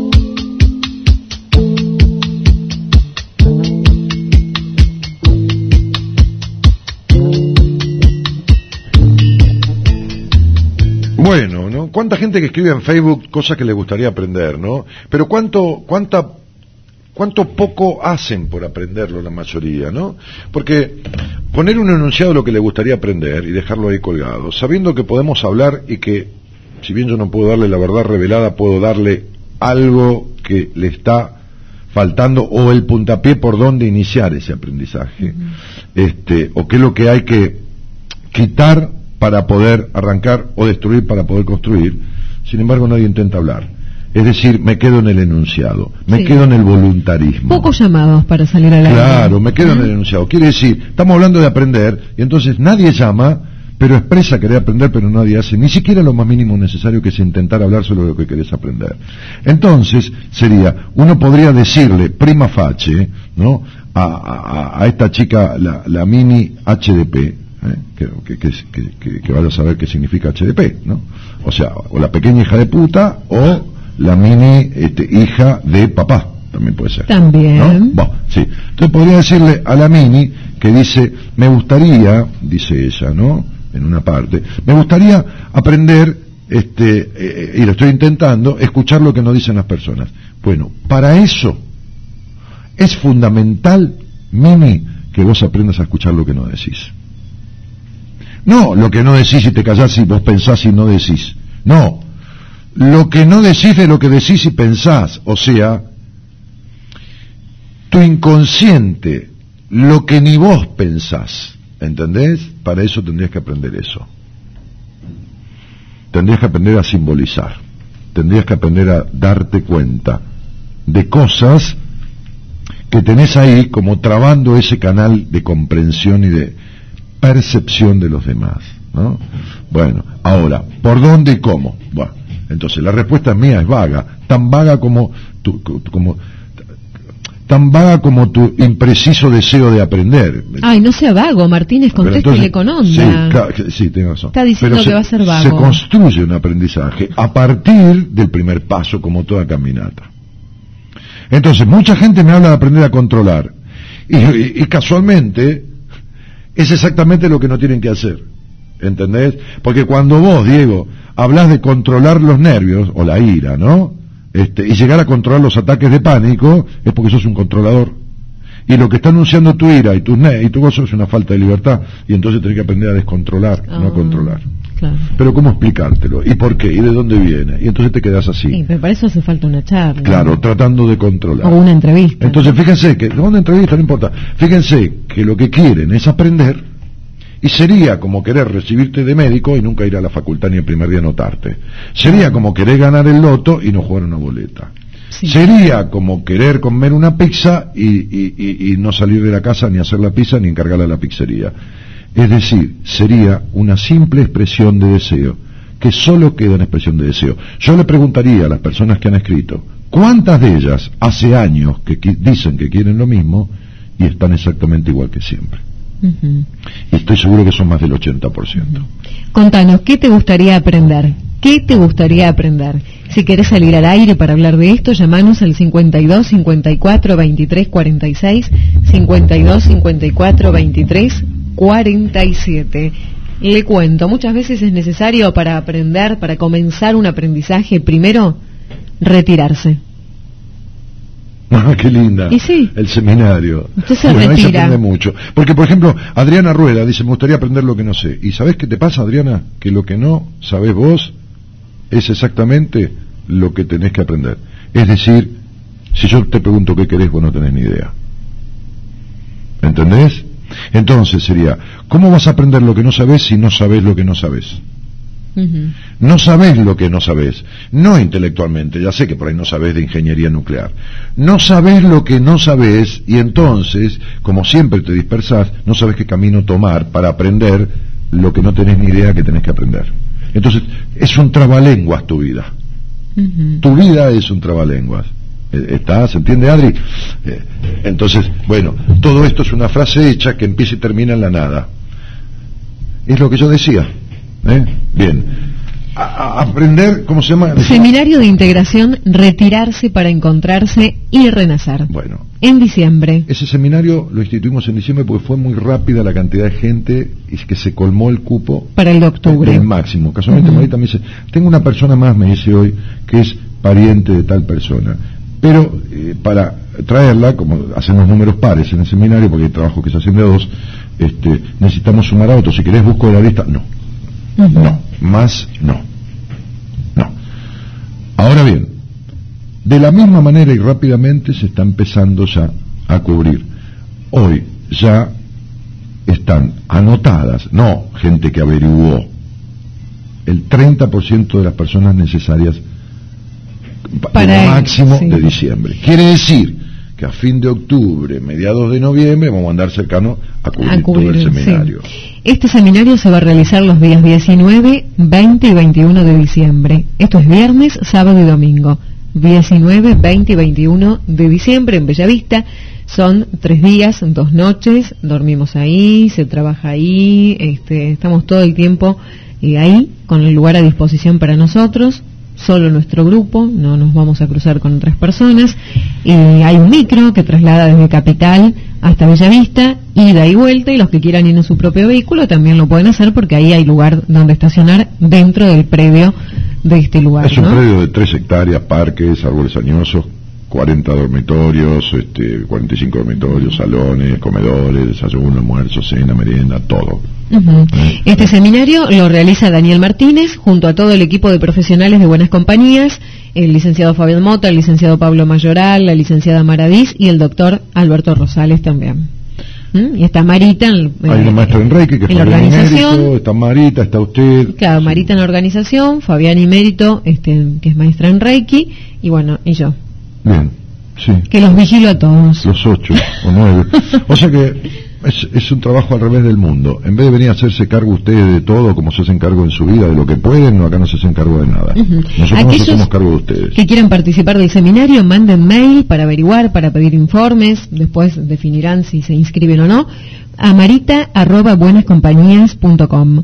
Marita arroba buenascompañías con ni punto com.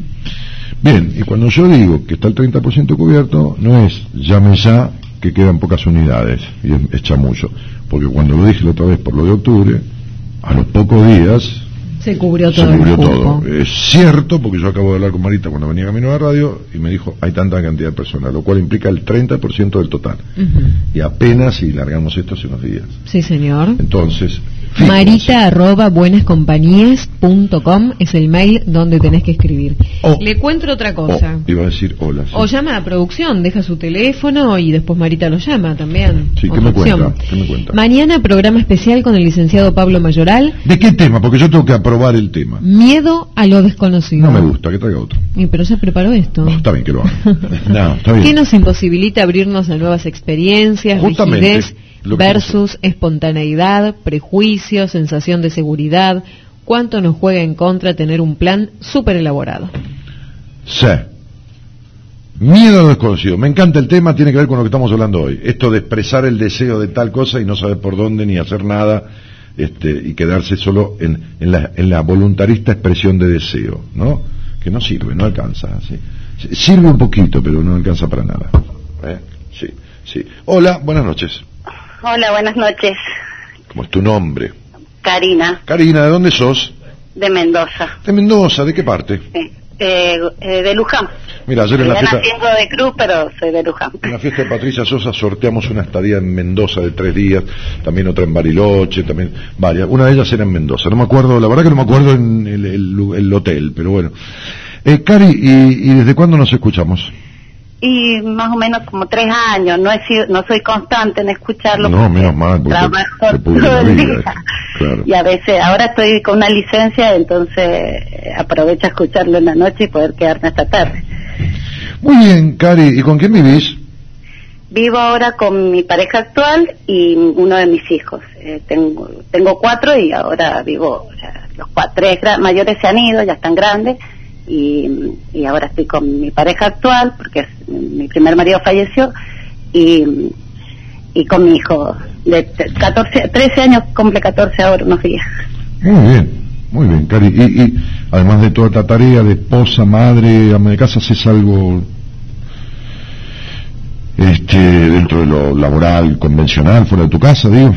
No, no, eh, tengo, estoy docente que trabaja doble turno y bueno, estoy todo el día, o sea, me voy a las... eh, me No, entonces sí, sos docente y trabajás doble turno. Sí, soy docente, sí, sí. Ah, por Ah, eso. Creí que lo había entendido. No, fuera del hogar haces algo... Ajá. Claro. Sí, soy, soy, soy docente. O sea, y trabajo doble turno, así que entro a las 8 y ya Entonces- me ocupo a las 6 de la tarde. La consigna era, ¿qué te gustaría aprender? Y vos contestaste, Controlar emociones negativas. En realidad, más que nada el enojo. eh, Y eh, yo he ido eh, tratando de mejorar siempre. He tratado de, de siempre tratar de mejorar. Vengo de una situación difícil porque no sé si soy hija de mi papá, del, del, del que me dio el apellido. ah, de que te dio apellido, porque de tu papá sos hija seguro. Hay que ver quién es el padre. Exactamente, bueno, eh, tengo como raros las fechas de nacimiento, eh, eh, mm, cosas que pasaron eh, y como un cierto un cierto maltrato mm, que recibía de mi padre. ¿Qué quiere decir era- cierto? ¿Denostación o golpes? ¿Denostación? No, di- abandono, abandono. Eh, la- abandono total, o sea, él no, no dejaba que yo me acercara, me, dirigi- me hablaba poco, eh, diferente a mis hermanas, mis hermanas las dos. eh, es una, una familia muy nociva porque él era muy eh, agresivo verbal. ah, bueno, por eso no- había agresión verbal. Sí, sí. Bien. Ok, y cuando vos dijiste a tu madre, soy hija de este hombre, sí o no, y cerraste con llave la cocina y no salimos acá hasta que no me lo digas. No, nunca lo pude hacer. Claro, Nunca lo yo pude ya hacer. sabía, por eso te lo estoy diciendo. Ya lo- No. perdón, mejor dicho, ya lo suponía. Bien. ¿por qué no lo pudiste hacer? ¿Porque no querés causarle Eh. ese dolor a tu madre? Exactamente, ¿Y mi mamá tu- era, era- han sido muy enfermos los dos, o sea, se justificaron atrás de eso. No, no, no, no, no, no se justificaron. Vos lo justificaste. Bueno, yo lo justifiqué. Entonces, entonces cada lechón en su teta es la forma de mamar. Entonces, zapatero tus zapatos. Vos justificaste por el terror a que encima, como hiciste toda la vida de todo, no para mejorar, sino para ser mejor para los demás. Ujú. Porque una cosa es hacer mejorar, hice toda la vida intentando mejorar. Sí, faltó la frase para los otros, porque toda la vida te desviviste haciendo cosas para que te quisieran. Entonces, diríamos si estuviéramos en un café, en un bar, ni en pedo te ibas a sentar delante de tu madre a preguntarle eso por miedo a que te quiera menos de lo que te quería, ¿entendés? Sí. Porque esta cuestión tuya, del suplicio de la tarea de tratar de hacerte querer, esta cuestión tuya de dedicarle todo a la vida con esfuerzo, porque sería algo que haces, es el esfuerzo, Sí, sí. es el cumplir, es esta cosa sarmientista, ¿me entendés? Que ni Sarmiento fue al colegio todos los días, pero vos sos, viste, tipo, ¿eh?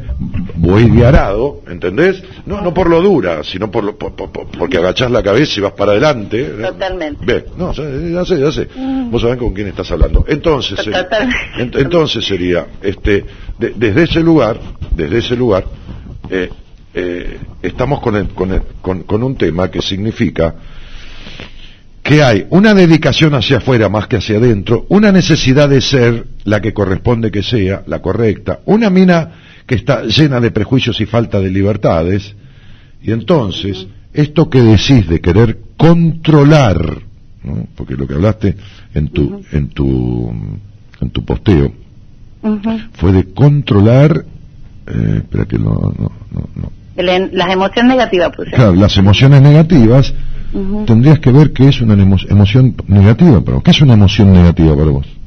y después de cada, o sea, reaccionar eh, mal a cierta, a ciertos hechos, o sea, Por ejemplo. la emoción de momento, el enojo el que me, me, me supera siempre Ajá. ante una ¿Y cómo va a ser una emoción No, negativa? ¿Cómo? ¿Cómo va a ser? No es una emoción negativa. Es una emoción que proviene de un aprendizaje. Es decir, ¿es un lenguaje negativo el castellano para vos? No. ¿Por qué? Porque es el lenguaje que te enseñaron. ¿Y si te enseñaron violencia? Si lo que aprendiste de chica es violencia. Lo único que estás haciendo es mani- manifestar lo que aprendiste. Ahora, el problema no es controlar la violencia, porque la única manera de controlar la violencia es con más violencia. Es decir, es impidiéndote sentir. Y esto es lo que te enseñaron toda la vida. Nadie te permitió sentir. Te solayaron, te trataron de pelotuda, de boluda, de inservible, de puta, de lo que fuera. Ok, entonces, ¿qué estás haciendo? Lo mismo que te hicieron. No hay que controlar la emoción negativa. Hay que desarmar la causa que produce la emoción negativa. No hay que controlar que no crezca el tumor, hay que quitar el tumor. Ah, perfecto. ¿Está claro? Sí, sí, sí. No hay que controlar eh, que se reduzca el dolor de cabeza, hay que eliminar la causa que produce la migraña. Sí, ¿Está claro? sí, sí, sí.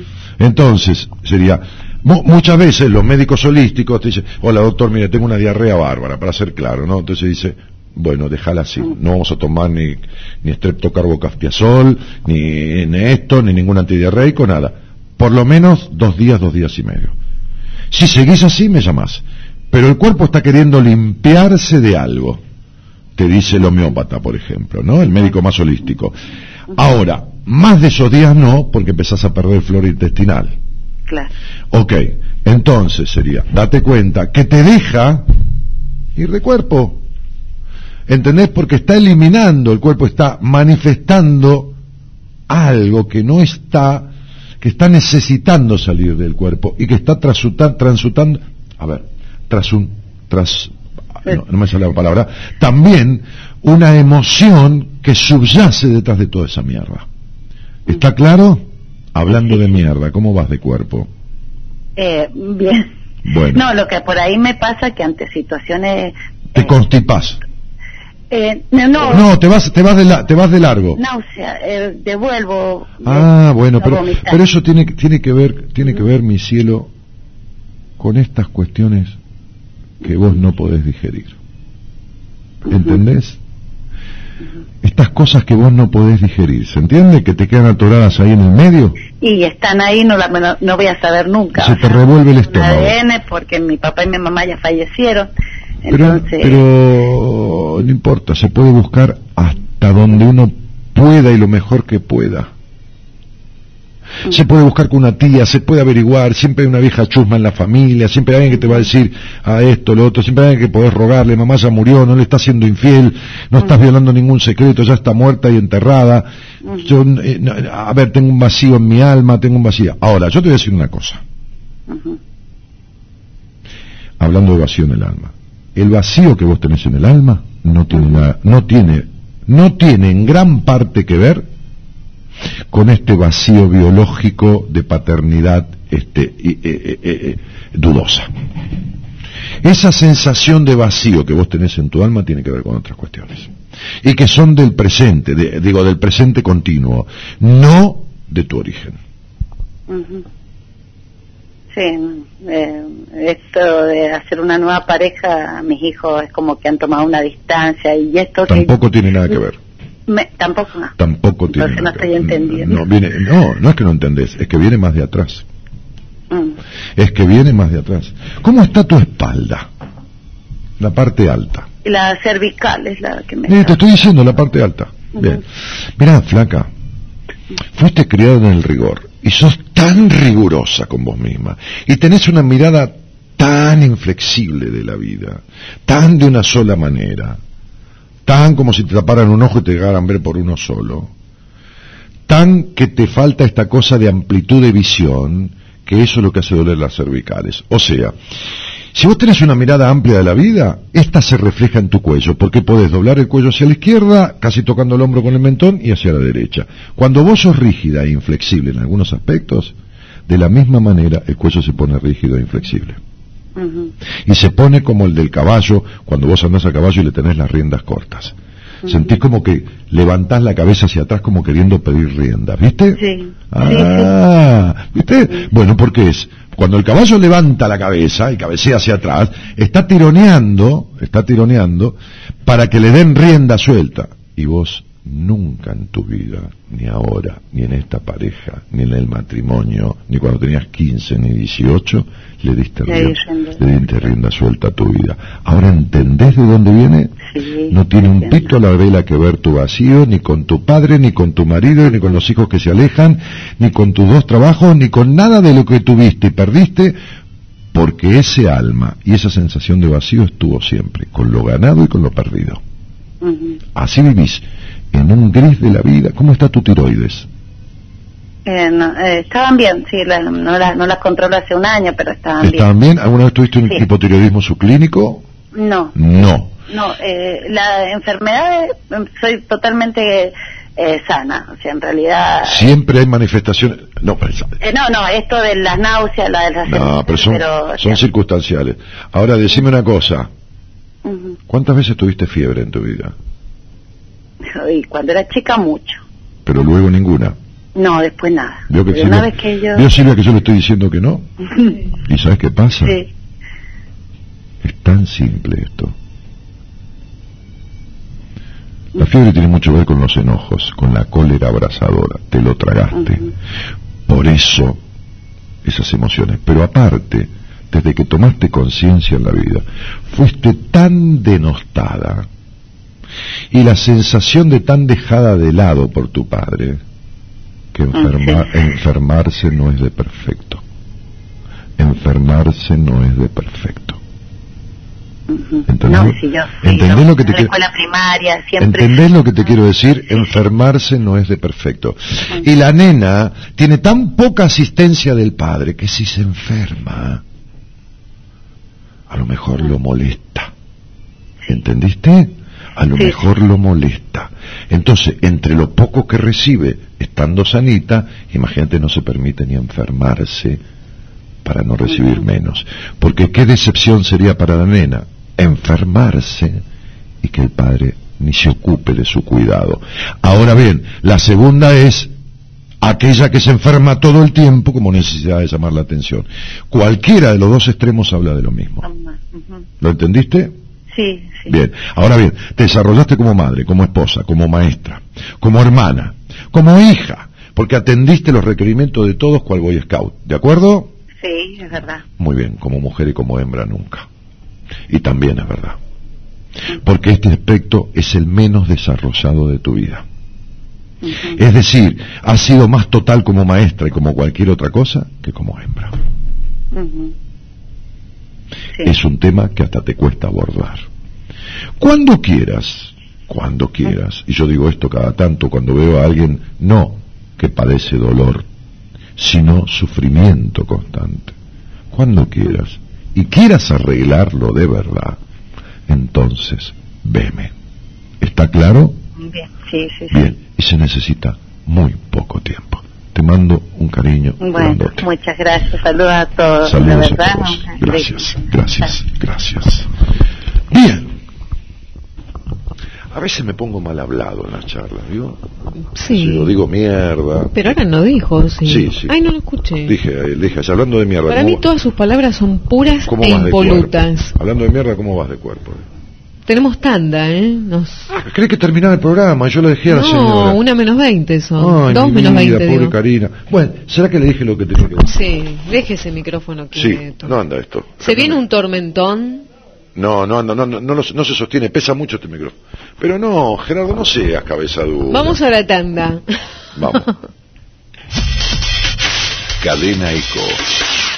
La radio en todo el país. Espacio Publicitario. ¿Alguna vez se preguntó qué es la matemática? ¿Para qué sirve? ¿Para qué se usa? ¿Dónde se usa? Estoy seguro, por ejemplo, que usted escuchó hablar de los números primos. Sí, pero ¿dónde intervienen los números primos? ¿Qué tiene que ver con la criptografía? ¿Y cómo funciona el GPS? ¿O cómo se programa un videojuego? ¿Y qué será más? ¿El 37% de 78 o el 78% de 37? ¿Y si yo le dijera a usted que uno puede multiplicar sin saber las tablas? ¿No le gustaría descubrir todo esto? Vení a Tecnópolis, un mundo por descubrir. En vacaciones de invierno abierto todos los días de 12 a 20 horas. Entrada libre gratuita. Hasta aquí, Espacio Publicitario.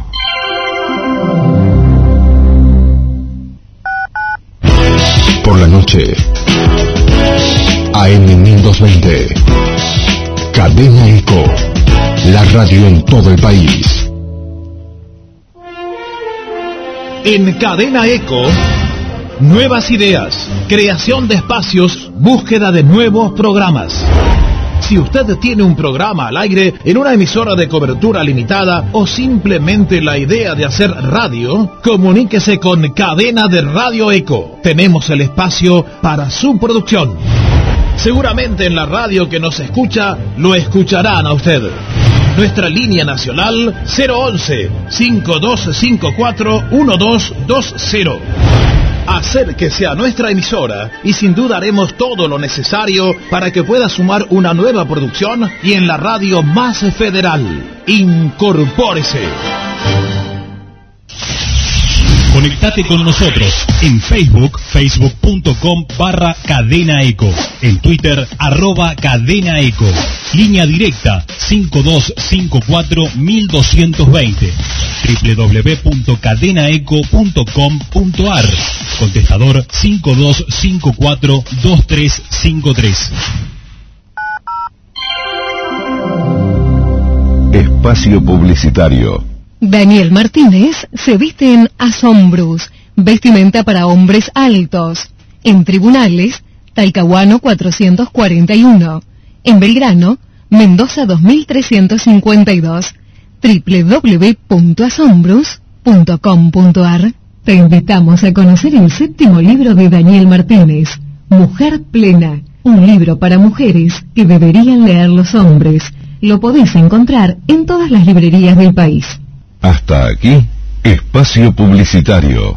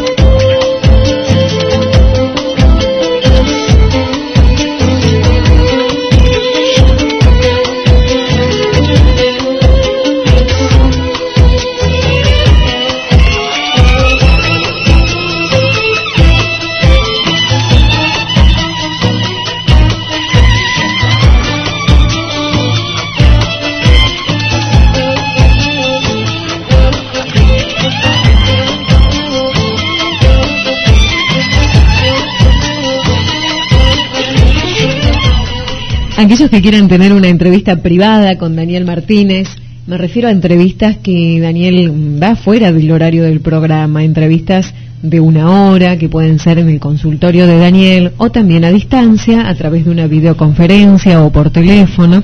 Mándanos un mail a entrevista privada hotmail.com.ar entrevista privada hotmail.com.ar te pasamos toda la información de entrevista, días, horarios, costo, y después coordinamos un día entonces. Bueno, Antonio de dice, me gustaría aprender el significado de esta vida. Son unos genios, besos así. No hay significado de la vida, Antonio. La vida se vive, la vida es un enigma que no está para ser descifrado. Esta vida. Sería, a lo sumo podría decir, me gustaría saber, qué sé yo, aprender eh, cómo Darle sentido, darle a mi sentido vida. a mi vida, ¿no? Porque no encuentro sentido. Ese vacío que tenés vos, Antonio, ese vacío que tenés vos, esa cosa de dificultad para crecer. No digo crecer en altura, ni crecer en dinero, ni... no, no estoy hablando de eso. Crecer emocionalmente, ¿no? Esta figura que sos, ¿no? que tenés como, como imagen, ¿no? Un árbol medio seco ahí, qué sé yo, este, este, te representa, ¿entendés? Este, Alicia Aguinaga dice, soy muy soñadora, nunca voy a aprender a aflojar, siempre voy por más. No entiendo, no tiene nada de malo soñar y, y- y por los sueños, ¿no? O sea, Si ella está bien con eso, claro, está bien. y no necesitas aflojar nada, qué sé yo, me parece, ¿no? Edgardo Bonatti dice allá desde Alemania, ¿qué pasa con los que nos interesa aprender todo? Un abrazo. Claro, estudiar y todo más. Sí, está bien, está bien, está bien. Me parece perfecto. Y sí, hay personas que son eh, sumamente curiosas, ¿no? Y le gusta ir aprendiendo un poco de todo. Da, Y está bien Es también. lógico. Daniel Andrada dice, lo que me gustaría aprender es a tener más seguridad en mí, en lo que hago, lo que siento, que me, que me cuesta mucho. Buenas noches, saludos desde General Pico. Danielito, eh, eso no, se, no es que se aprende intelectualmente, se incorpora. Está esa falta de confianza que viene... Uf, si te dije la relación con tu papá, ni te cuento, que justamente viene de ahí. Es algo que se incorpora, que se, que se tramita, que se, que, que, que, que se instituye. Está de- desde un, generalmente desde un trabajo terapéutico. ¿eh? Este, eh, porque el terapeuta es supletorio. Está supletorio. ¿eh? Suple, suple funciones carentes. Está, es decir, suple funciones carentes. Es decir, sin que vos te des cuenta empieza a ejercer la función paterna. ¿No? ¿De qué? Bueno, de un montón de cosas, depende del paciente. ¿Viste cuando a veces sale al aire un pibe, pibe digo cariñosamente, un pibe, muchacho de 20 años, 20 y pico de años, y muchas veces me dice, Daniel, me gustaría que vos hubieras sido mi viejo, o yo le digo, a vos te gustaría haber tenido un padre como yo, ¿no? Por lo menos de lo que escuchás de mí, ¿no? Sí, tal cual. Buah. Ya eso, eh, si yo hiciera terapia con él, es decir, si él hiciera terapia conmigo, ya, ya es la transferencia necesaria ¿eh? transferencia, ¿qué me está transfiriendo él? ¿no? Me está transfiriendo ese poder, ¿eh? ese poder, esa, esa cosa, ese poder que tiene el padre, me lo está dando a mí. ¿no? Entonces yo tomo ese poder que él me da, porque yo no, no, no, no puedo, de- es como alguien dice, ay, a mí me gustaría este, ser, este, qué sé yo, este, eh, líder. Si la gente no te elige como líder, por más que a vos te guste, que haga lo necesario, que te pinte la cara con un corcho, no va a suceder. Entonces, el terapeuta elige al paciente sí cuando decide si lo va a tratar o no, como me pasa a mí, si creo que hay alguien en mi equipo mejor que yo para cierto tema y lo derivo. Pero así todo lo está eligiendo, lo está eligiendo en el sentido de dedicarle lo mejor que tiene uno, que a lo mejor es un colega. Pero el paciente elige al terapeuta en esta entrega. Lo elige en esta entrega, porque si no, no hay terapia, hay conversación, hay, eh, qué sé yo, hay coincidencia, nos encontramos a la misma hora, en el mismo lugar, pero hay una oposición fuerte que no es reparadora. ¿Está? Entonces, la, la función del terapeuta es eso, ¿no? Cubrir agujeros escindidos del yo. Esta parte del yo que quedó co- como un queso gruyer con agujeros, la función del terapeuta es esa. Y, para eso cumple determinados roles, ¿no? Que el materno es el cuidado, el paterno es la habilitación y la protección hacia el mundo, y muchas otras cosas, porque, para que explicarlas todas así, este, que es necesario que cubra. Y eso empieza a construir la cuota de confianza en sí mismo que el paciente no tiene.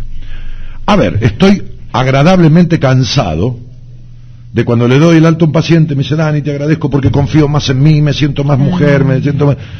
Agradablemente cansado, en el buen sentido cansado, ¿no? Digo, este, este, de, de escuchar siempre lo mismo, lo cual es muy agradable, porque digo, bueno, hemos hecho un buen trabajo.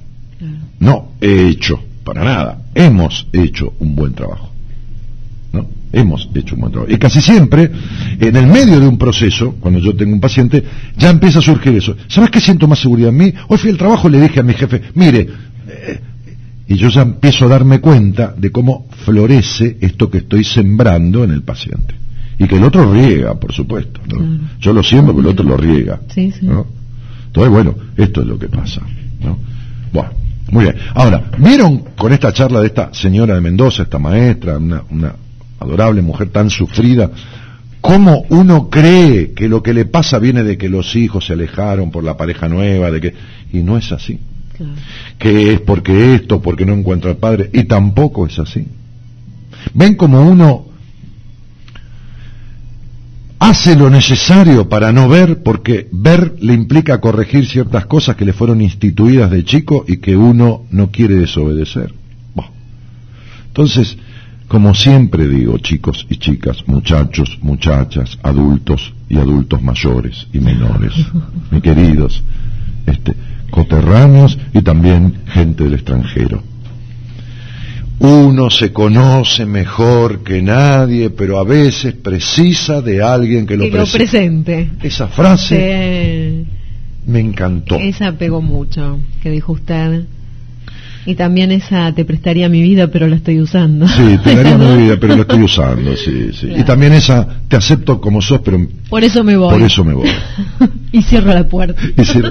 Sí, o, sí, o este soy yo y cerrar la puerta cuando te vas. Claro. ¿no? Como diciendo, "No, ya está, olvídate, no te va, no te va. Entonces digo, estas cosas las sabe uno. Y uno, a su vez, como es una persona como cualquiera, también a veces tiene una coyuntura en la vida y tiene el conocimiento, pero no lo descubre y necesita a alguien que se lo presente. Y entonces yo llamo a mi terapeuta y le digo, che, gallega, me voy a tomar un café con vos. Bueno, dale, venite. Bueno, ahí voy. ¿No? Ahí voy cuando pasó mañana, que sé yo, cuando me diga que puede atenderme. Y bueno, y bueno, me siento ahí, ¿qué voy a hacer? Y sí, está muy bien. Este es el punto. Eh, sí. Tiene un oyente. Ah, claro. Gracias, señora. O- eh, hola. Hola, ¿Qué tal? ¿todo bien vos? Bien. Ahí vamos. ¿Cómo te llamas? Me llamo Rubén, Eliseo. ¿De dónde sos, Rubén? ¿Eliseo? Eliseo, Ah, mira qué lindo. Eliseo. ¿Y de dónde sos? de La Plata. De La Plata. ¿Y nos escuchamos de cuándo? Desde hace mm, dos noches, Ah, mira, ¿cómo llegaste? Por un amigo, un compañero de trabajo, Ajá. eh, que hace por ahí me había recomendado y, y a veces cuando nos juntamos fue el que está escuchando y te escuché y... ¿Como ahora? ¿Cómo ahora exactamente? Sí, lo, lo escucho, lo escucho ahí de fondo. Ah, bueno. Este, y, eh, y, y, y que- ah, decíamos en la cocina que te gustaría aprender, ¿no? Sí. Y bueno, te escucho, diría Luisa. Me gustaría aprender, a mí particularmente, Sí, eh, eh, me gustaría tener constancia, aprender a, a cómo ser constante con, con algún con algún proyecto, para empezar. Y cuando te referís a algún proyecto, ¿te referís a qué tipo de proyecto?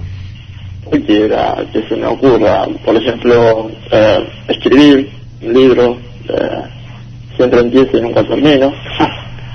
eh, Lo que pasa, que, lo que pasa, Rubencito, que la vacilación es una condición permanente de tu vida. sí, El vacilar es una condición permanente de tu vida.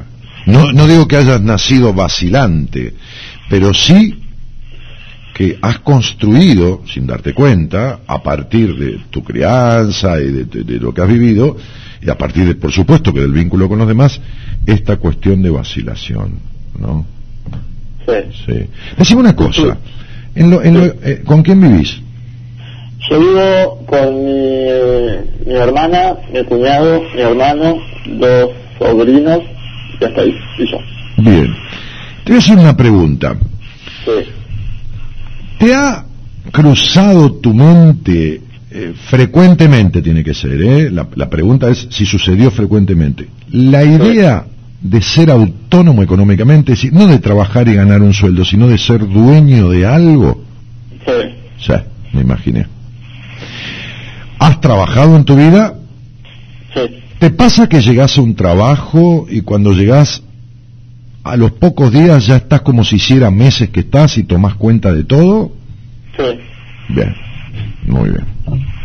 Bien. Bien. Eh,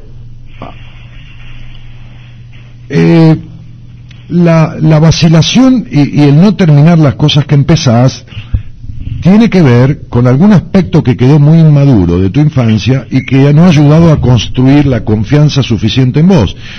Porque hay un miedo al fracaso, es decir, entre comillas, fracaso, porque el fracaso es no intentar, pero, o sea, no hacerlo, no, no intentarlo, no hacerlo.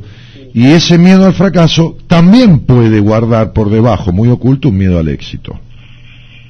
Decime una cosa, ¿cómo ha sido tu padre con, respec- con respecto al éxito, al, que no éxito por ser millonario, ni famoso, con respecto a los logros en la vida, a lograr cosas, lo que se hubiera propuesto, así te- no importa, tener un kiosco o manejar un, un micro. Eh, la verdad, eh, por lo poco que sé, no, no, vida, digamos que es como que Como que se quedó siempre en su mínima expresión. A mí se me, se me, me nace la palabra un fracasado, pero en el sentido de, de que es una persona eh, que cuando, cuando yo era muy chico, eh, él nos abandonó, cuando mi madre murió, Sí. eh, él nos abandonó y hace muy poco tiempo, era eh, unos meses eh, reapareció de vuelta y digamos como que ahora recién eh, lo estoy conociendo, ¿no? Y, y por ahí me estaba contando un poco de su vida, de cómo es, pero supongo que yo lo tengo desde ese punto de vista. Como, como un tipo que eh, fecundó, eh, acompañó al nacimiento, pero después no pudo hacerse cargo de la paternidad, que fue tan grande eh, el shock que recibió ante la muerte de tu madre que no pudo hacerse cargo tampoco como padre porque quizás era un tipo muy infantil y muy aniñado y no estaba en condiciones, como, como si hubiera empezado pero no terminado las cosas, ¿no? Exactamente, Igual que vos, exactamente. igual que vos, igual que vos. Entonces sería, y no tiene nada que ver con, con esta cosa hereditaria, tiene que ver no con lo hereditario, sino con lo vincular, con esta impronta que deja ese abandono. Entonces, la madre muere y abandona, eh, al niño lo vive así, cuando es muy chico, el padre abandona en la realidad y el hijo se abandona a sí mismo. En este caso vos. Sí, y de hecho eh, mi abandono es, es, es bastante, bastante importante. O sea, mi abandono, eh, ¿cómo decirlo? Hay una parte de mi vida que es, digamos, la parte práctica del día a día, donde siempre está muy, muy abandonada. Yo noto que, que me abandono mucho. Te abandonás en el vestir, te abandonás en el bañarte, te abandonás en, Claro, en, tu, en- en claro. tu cuestión personal. Sí, claro. Exactamente. Bueno, Pero, por ejemplo, en, en, en, en, en la parte, digamos, eh, psíquica, ¿no? en el hecho de, de tratar de, de tener conocimiento, de, de aprender un montón de cosas, eso no lo abandono. en la parte intelectual, decís vos. Claro, la parte intelectual no la abandono, pero siento a veces que, que tiene también que ver con esto de la vida, ¿no? Eh, siento como que, como que es excusa para abandonar lo otro. Es como que yo pienso que me quedo pensando para no hacer. Sí, como si no tuvieras tiempo para todo, como si lo intelectual te llevara tiempo para no dedicarte a lo personal Claro, eh, y, te, claro. y te pones justificativos. Eh. Claro. Bueno, el tema es siempre boicotearte. Claro. Bien, bueno, la explicación tiene que ver con que el abandono es algo que signó tu vida, ¿no? Por muerte de la madre, por abandono del padre y todo mal. La, la raíz, la marca, el mandato es serás abandonado. Entonces uno dice, no dice, pero es como inconsciente, ¿no? Va, no es como inconsciente, es inconsciente. Dice, bueno, quédense tranquilo, que cuando ustedes no estén, yo voy a seguir cumpliendo la orden, me voy a abandonar igual que lo que hicieron ustedes, ¿entendés? Sería, así como voy a hablar castellano, porque ustedes me hablaron castellano, y me voy a lavar los dientes cuando me levante, porque me dijeron que hay que levantarse y lavarse los dientes, de la misma manera me voy a abandonar todo el tiempo. Igualito, igualito, ¿está claro? Es lo mismo que el lenguaje que hablas y lo mismo que lavarse los dientes a la mañana. Es lo mismo, queda igual, queda la impronta. Es decir, que estás viviendo según esta domesticación que recibe todo niño en, los- en las etapas iniciales de tu vida y cuando se transforma en ser humano. Pero después hay un proceso, como siempre explico yo, que es transformarte en persona, que es quitar lo que no sirve de esa primera etapa de la vida, quedarse con lo que sirve y poner lo que falta. Solución. Porque ahora viene la parte de la solución. Claro. Sí, agarro mi obra social o el dinero de mi trabajo, según te sirva o convenga, o estés en negro o lo que fuera, y me siento con un terapeuta y le digo, soy un inseguro del carajo y me vivo abandonando todo el tiempo. Vengo a arreglarlo. Y le entrego ese quilombo y me siento a laburarlo. Y estas cosas, que yo las he visto mucho, y en muchachos de tu edad, este, este, porque es la etapa de la crisis donde esto, esto hace eclosión, tienen una, una, un- como una mm, diagnóstico muy positivo, una- un, un- un- un- un proceso muy, eh, muy venturoso, muy, muy, muy, digamos, de muy buen resultado, ¿entendés? Este, eh, eh, por eso que yo estaba diciendo antes que vos salías al aire, porque el terapeuta empieza a, a ocupar, sin, sin mencionarlo, no hace falta, esos roles que al chico le quedaron carentes, ese rol de cuidado, ese rol de protección, este, y entonces va poniendo los ladrillos que faltan de aquellos que no pusieron ni su padre ni su madre por diferentes circunstancias. Entiendo. ¿Entendiste?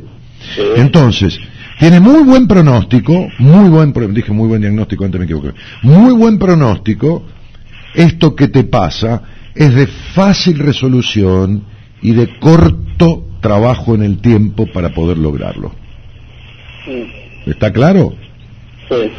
O sea, no lo dramatices porque no es dramático, ni tampoco es, uff, qué terrible y, y- emblemático este caso, que hay que hacer un congreso internacional para ver la solución. No, No, no, no. e- es dentro de lo cotidiano. He atendido muchos chicos así, muchos jóvenes así, algunos los derivo a algún terapeuta del equipo, otros los acompaño yo en un breve tiempo, pero se resuelve. Y se resuelve muy bien. ¿Está claro? Entonces, ponete a laburar, tratá de decir, bueno, si no dibujo, si no escribo el libro, si no canto, si no bailo, si que bailo a media, importa un carajo. Voy a laburar de esta obra social o de este dinero, me atiendo particularmente y voy a hacer esas dos cosas en mi vida. Nada más. Laburar y atenderme en terapia. No te distraigas con nada más. Ok, ¿Está claro? está claro. Porque salís rapidísimo de esto. Te diría que marzo, abril, mayo del año que viene sos otro tipo. Bueno, yo en marzo, abril, mayo del año que viene te llamo y te digo. Encantado, pero hacé lo que yo te dije. Lo voy a hacer. Trabajo y voy a alimentar mi alma. El estómago con el morfi y mi alma y mi psiquis con un laburo en terapia. ¿Está? Estamos. Te mando un abrazo. Igualmente, muchas gracias. ¿eh? Gracias a vos. Ahí está. Ahí está. Muy bien. Bueno, nos vamos yendo, Martínez. Mañana programa especial con el Llueve. licenciado Pablo Mayoral sobre Llueve. miedos, miedo de los desconocidos. Miedo a lo desconocido. Llueve flor de tormentón. Este programa le vendría bien a este pibe que estaba recién Y escuchando. bueno, que escuche. y a toda la gente que ha contestado y no se anima a emprender eso que dice que quiere aprender. Este, porque es miedo a lo desconocido. Entonces se queda con lo malo conocido. Claro. Se agarra del dolor, del vacío, de esto, de lo otro, y se queda ahí.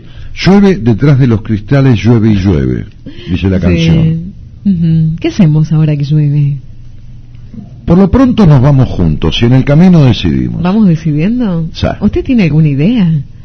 Se me está ocurriendo, ¿Se le ocurre algo? Sí, sí, sí, sí, sí. Bueno. Sí, mejor no se la cuento por ahora, después.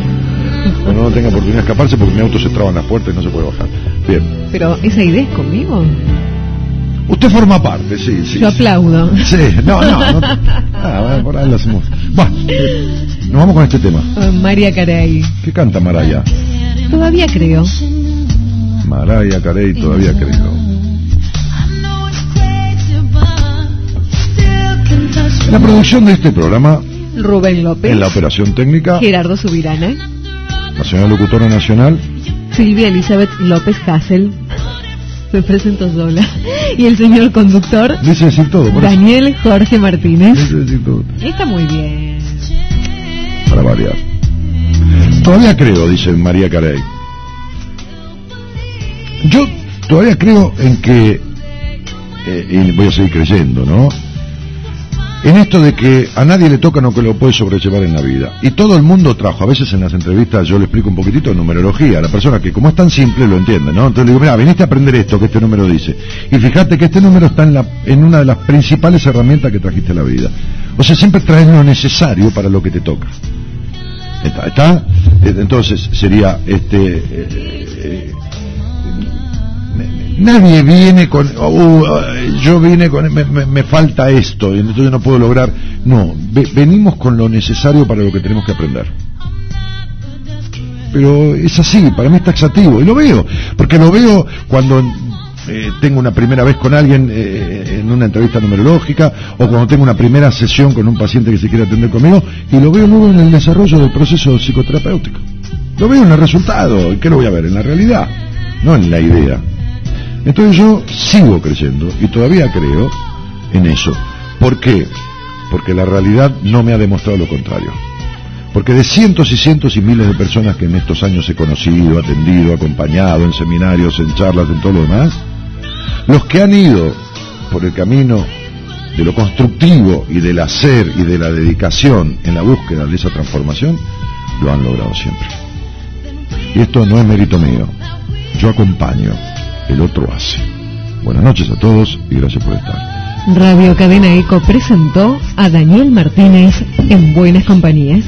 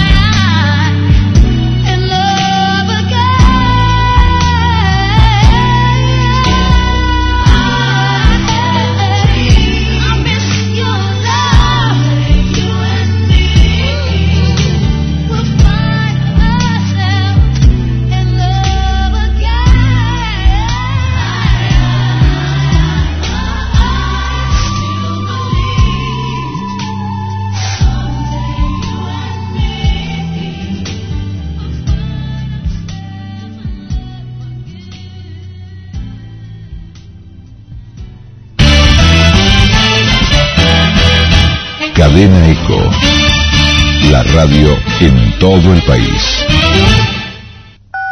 Radio Cadena Eco, AM 1220 kHz, LRI 224, Buenos Aires, Argentina, pasa a transmitir ahora el himno nacional argentino, en cumplimiento de la ley 25.636, sancionada por el Poder Ejecutivo Nacional.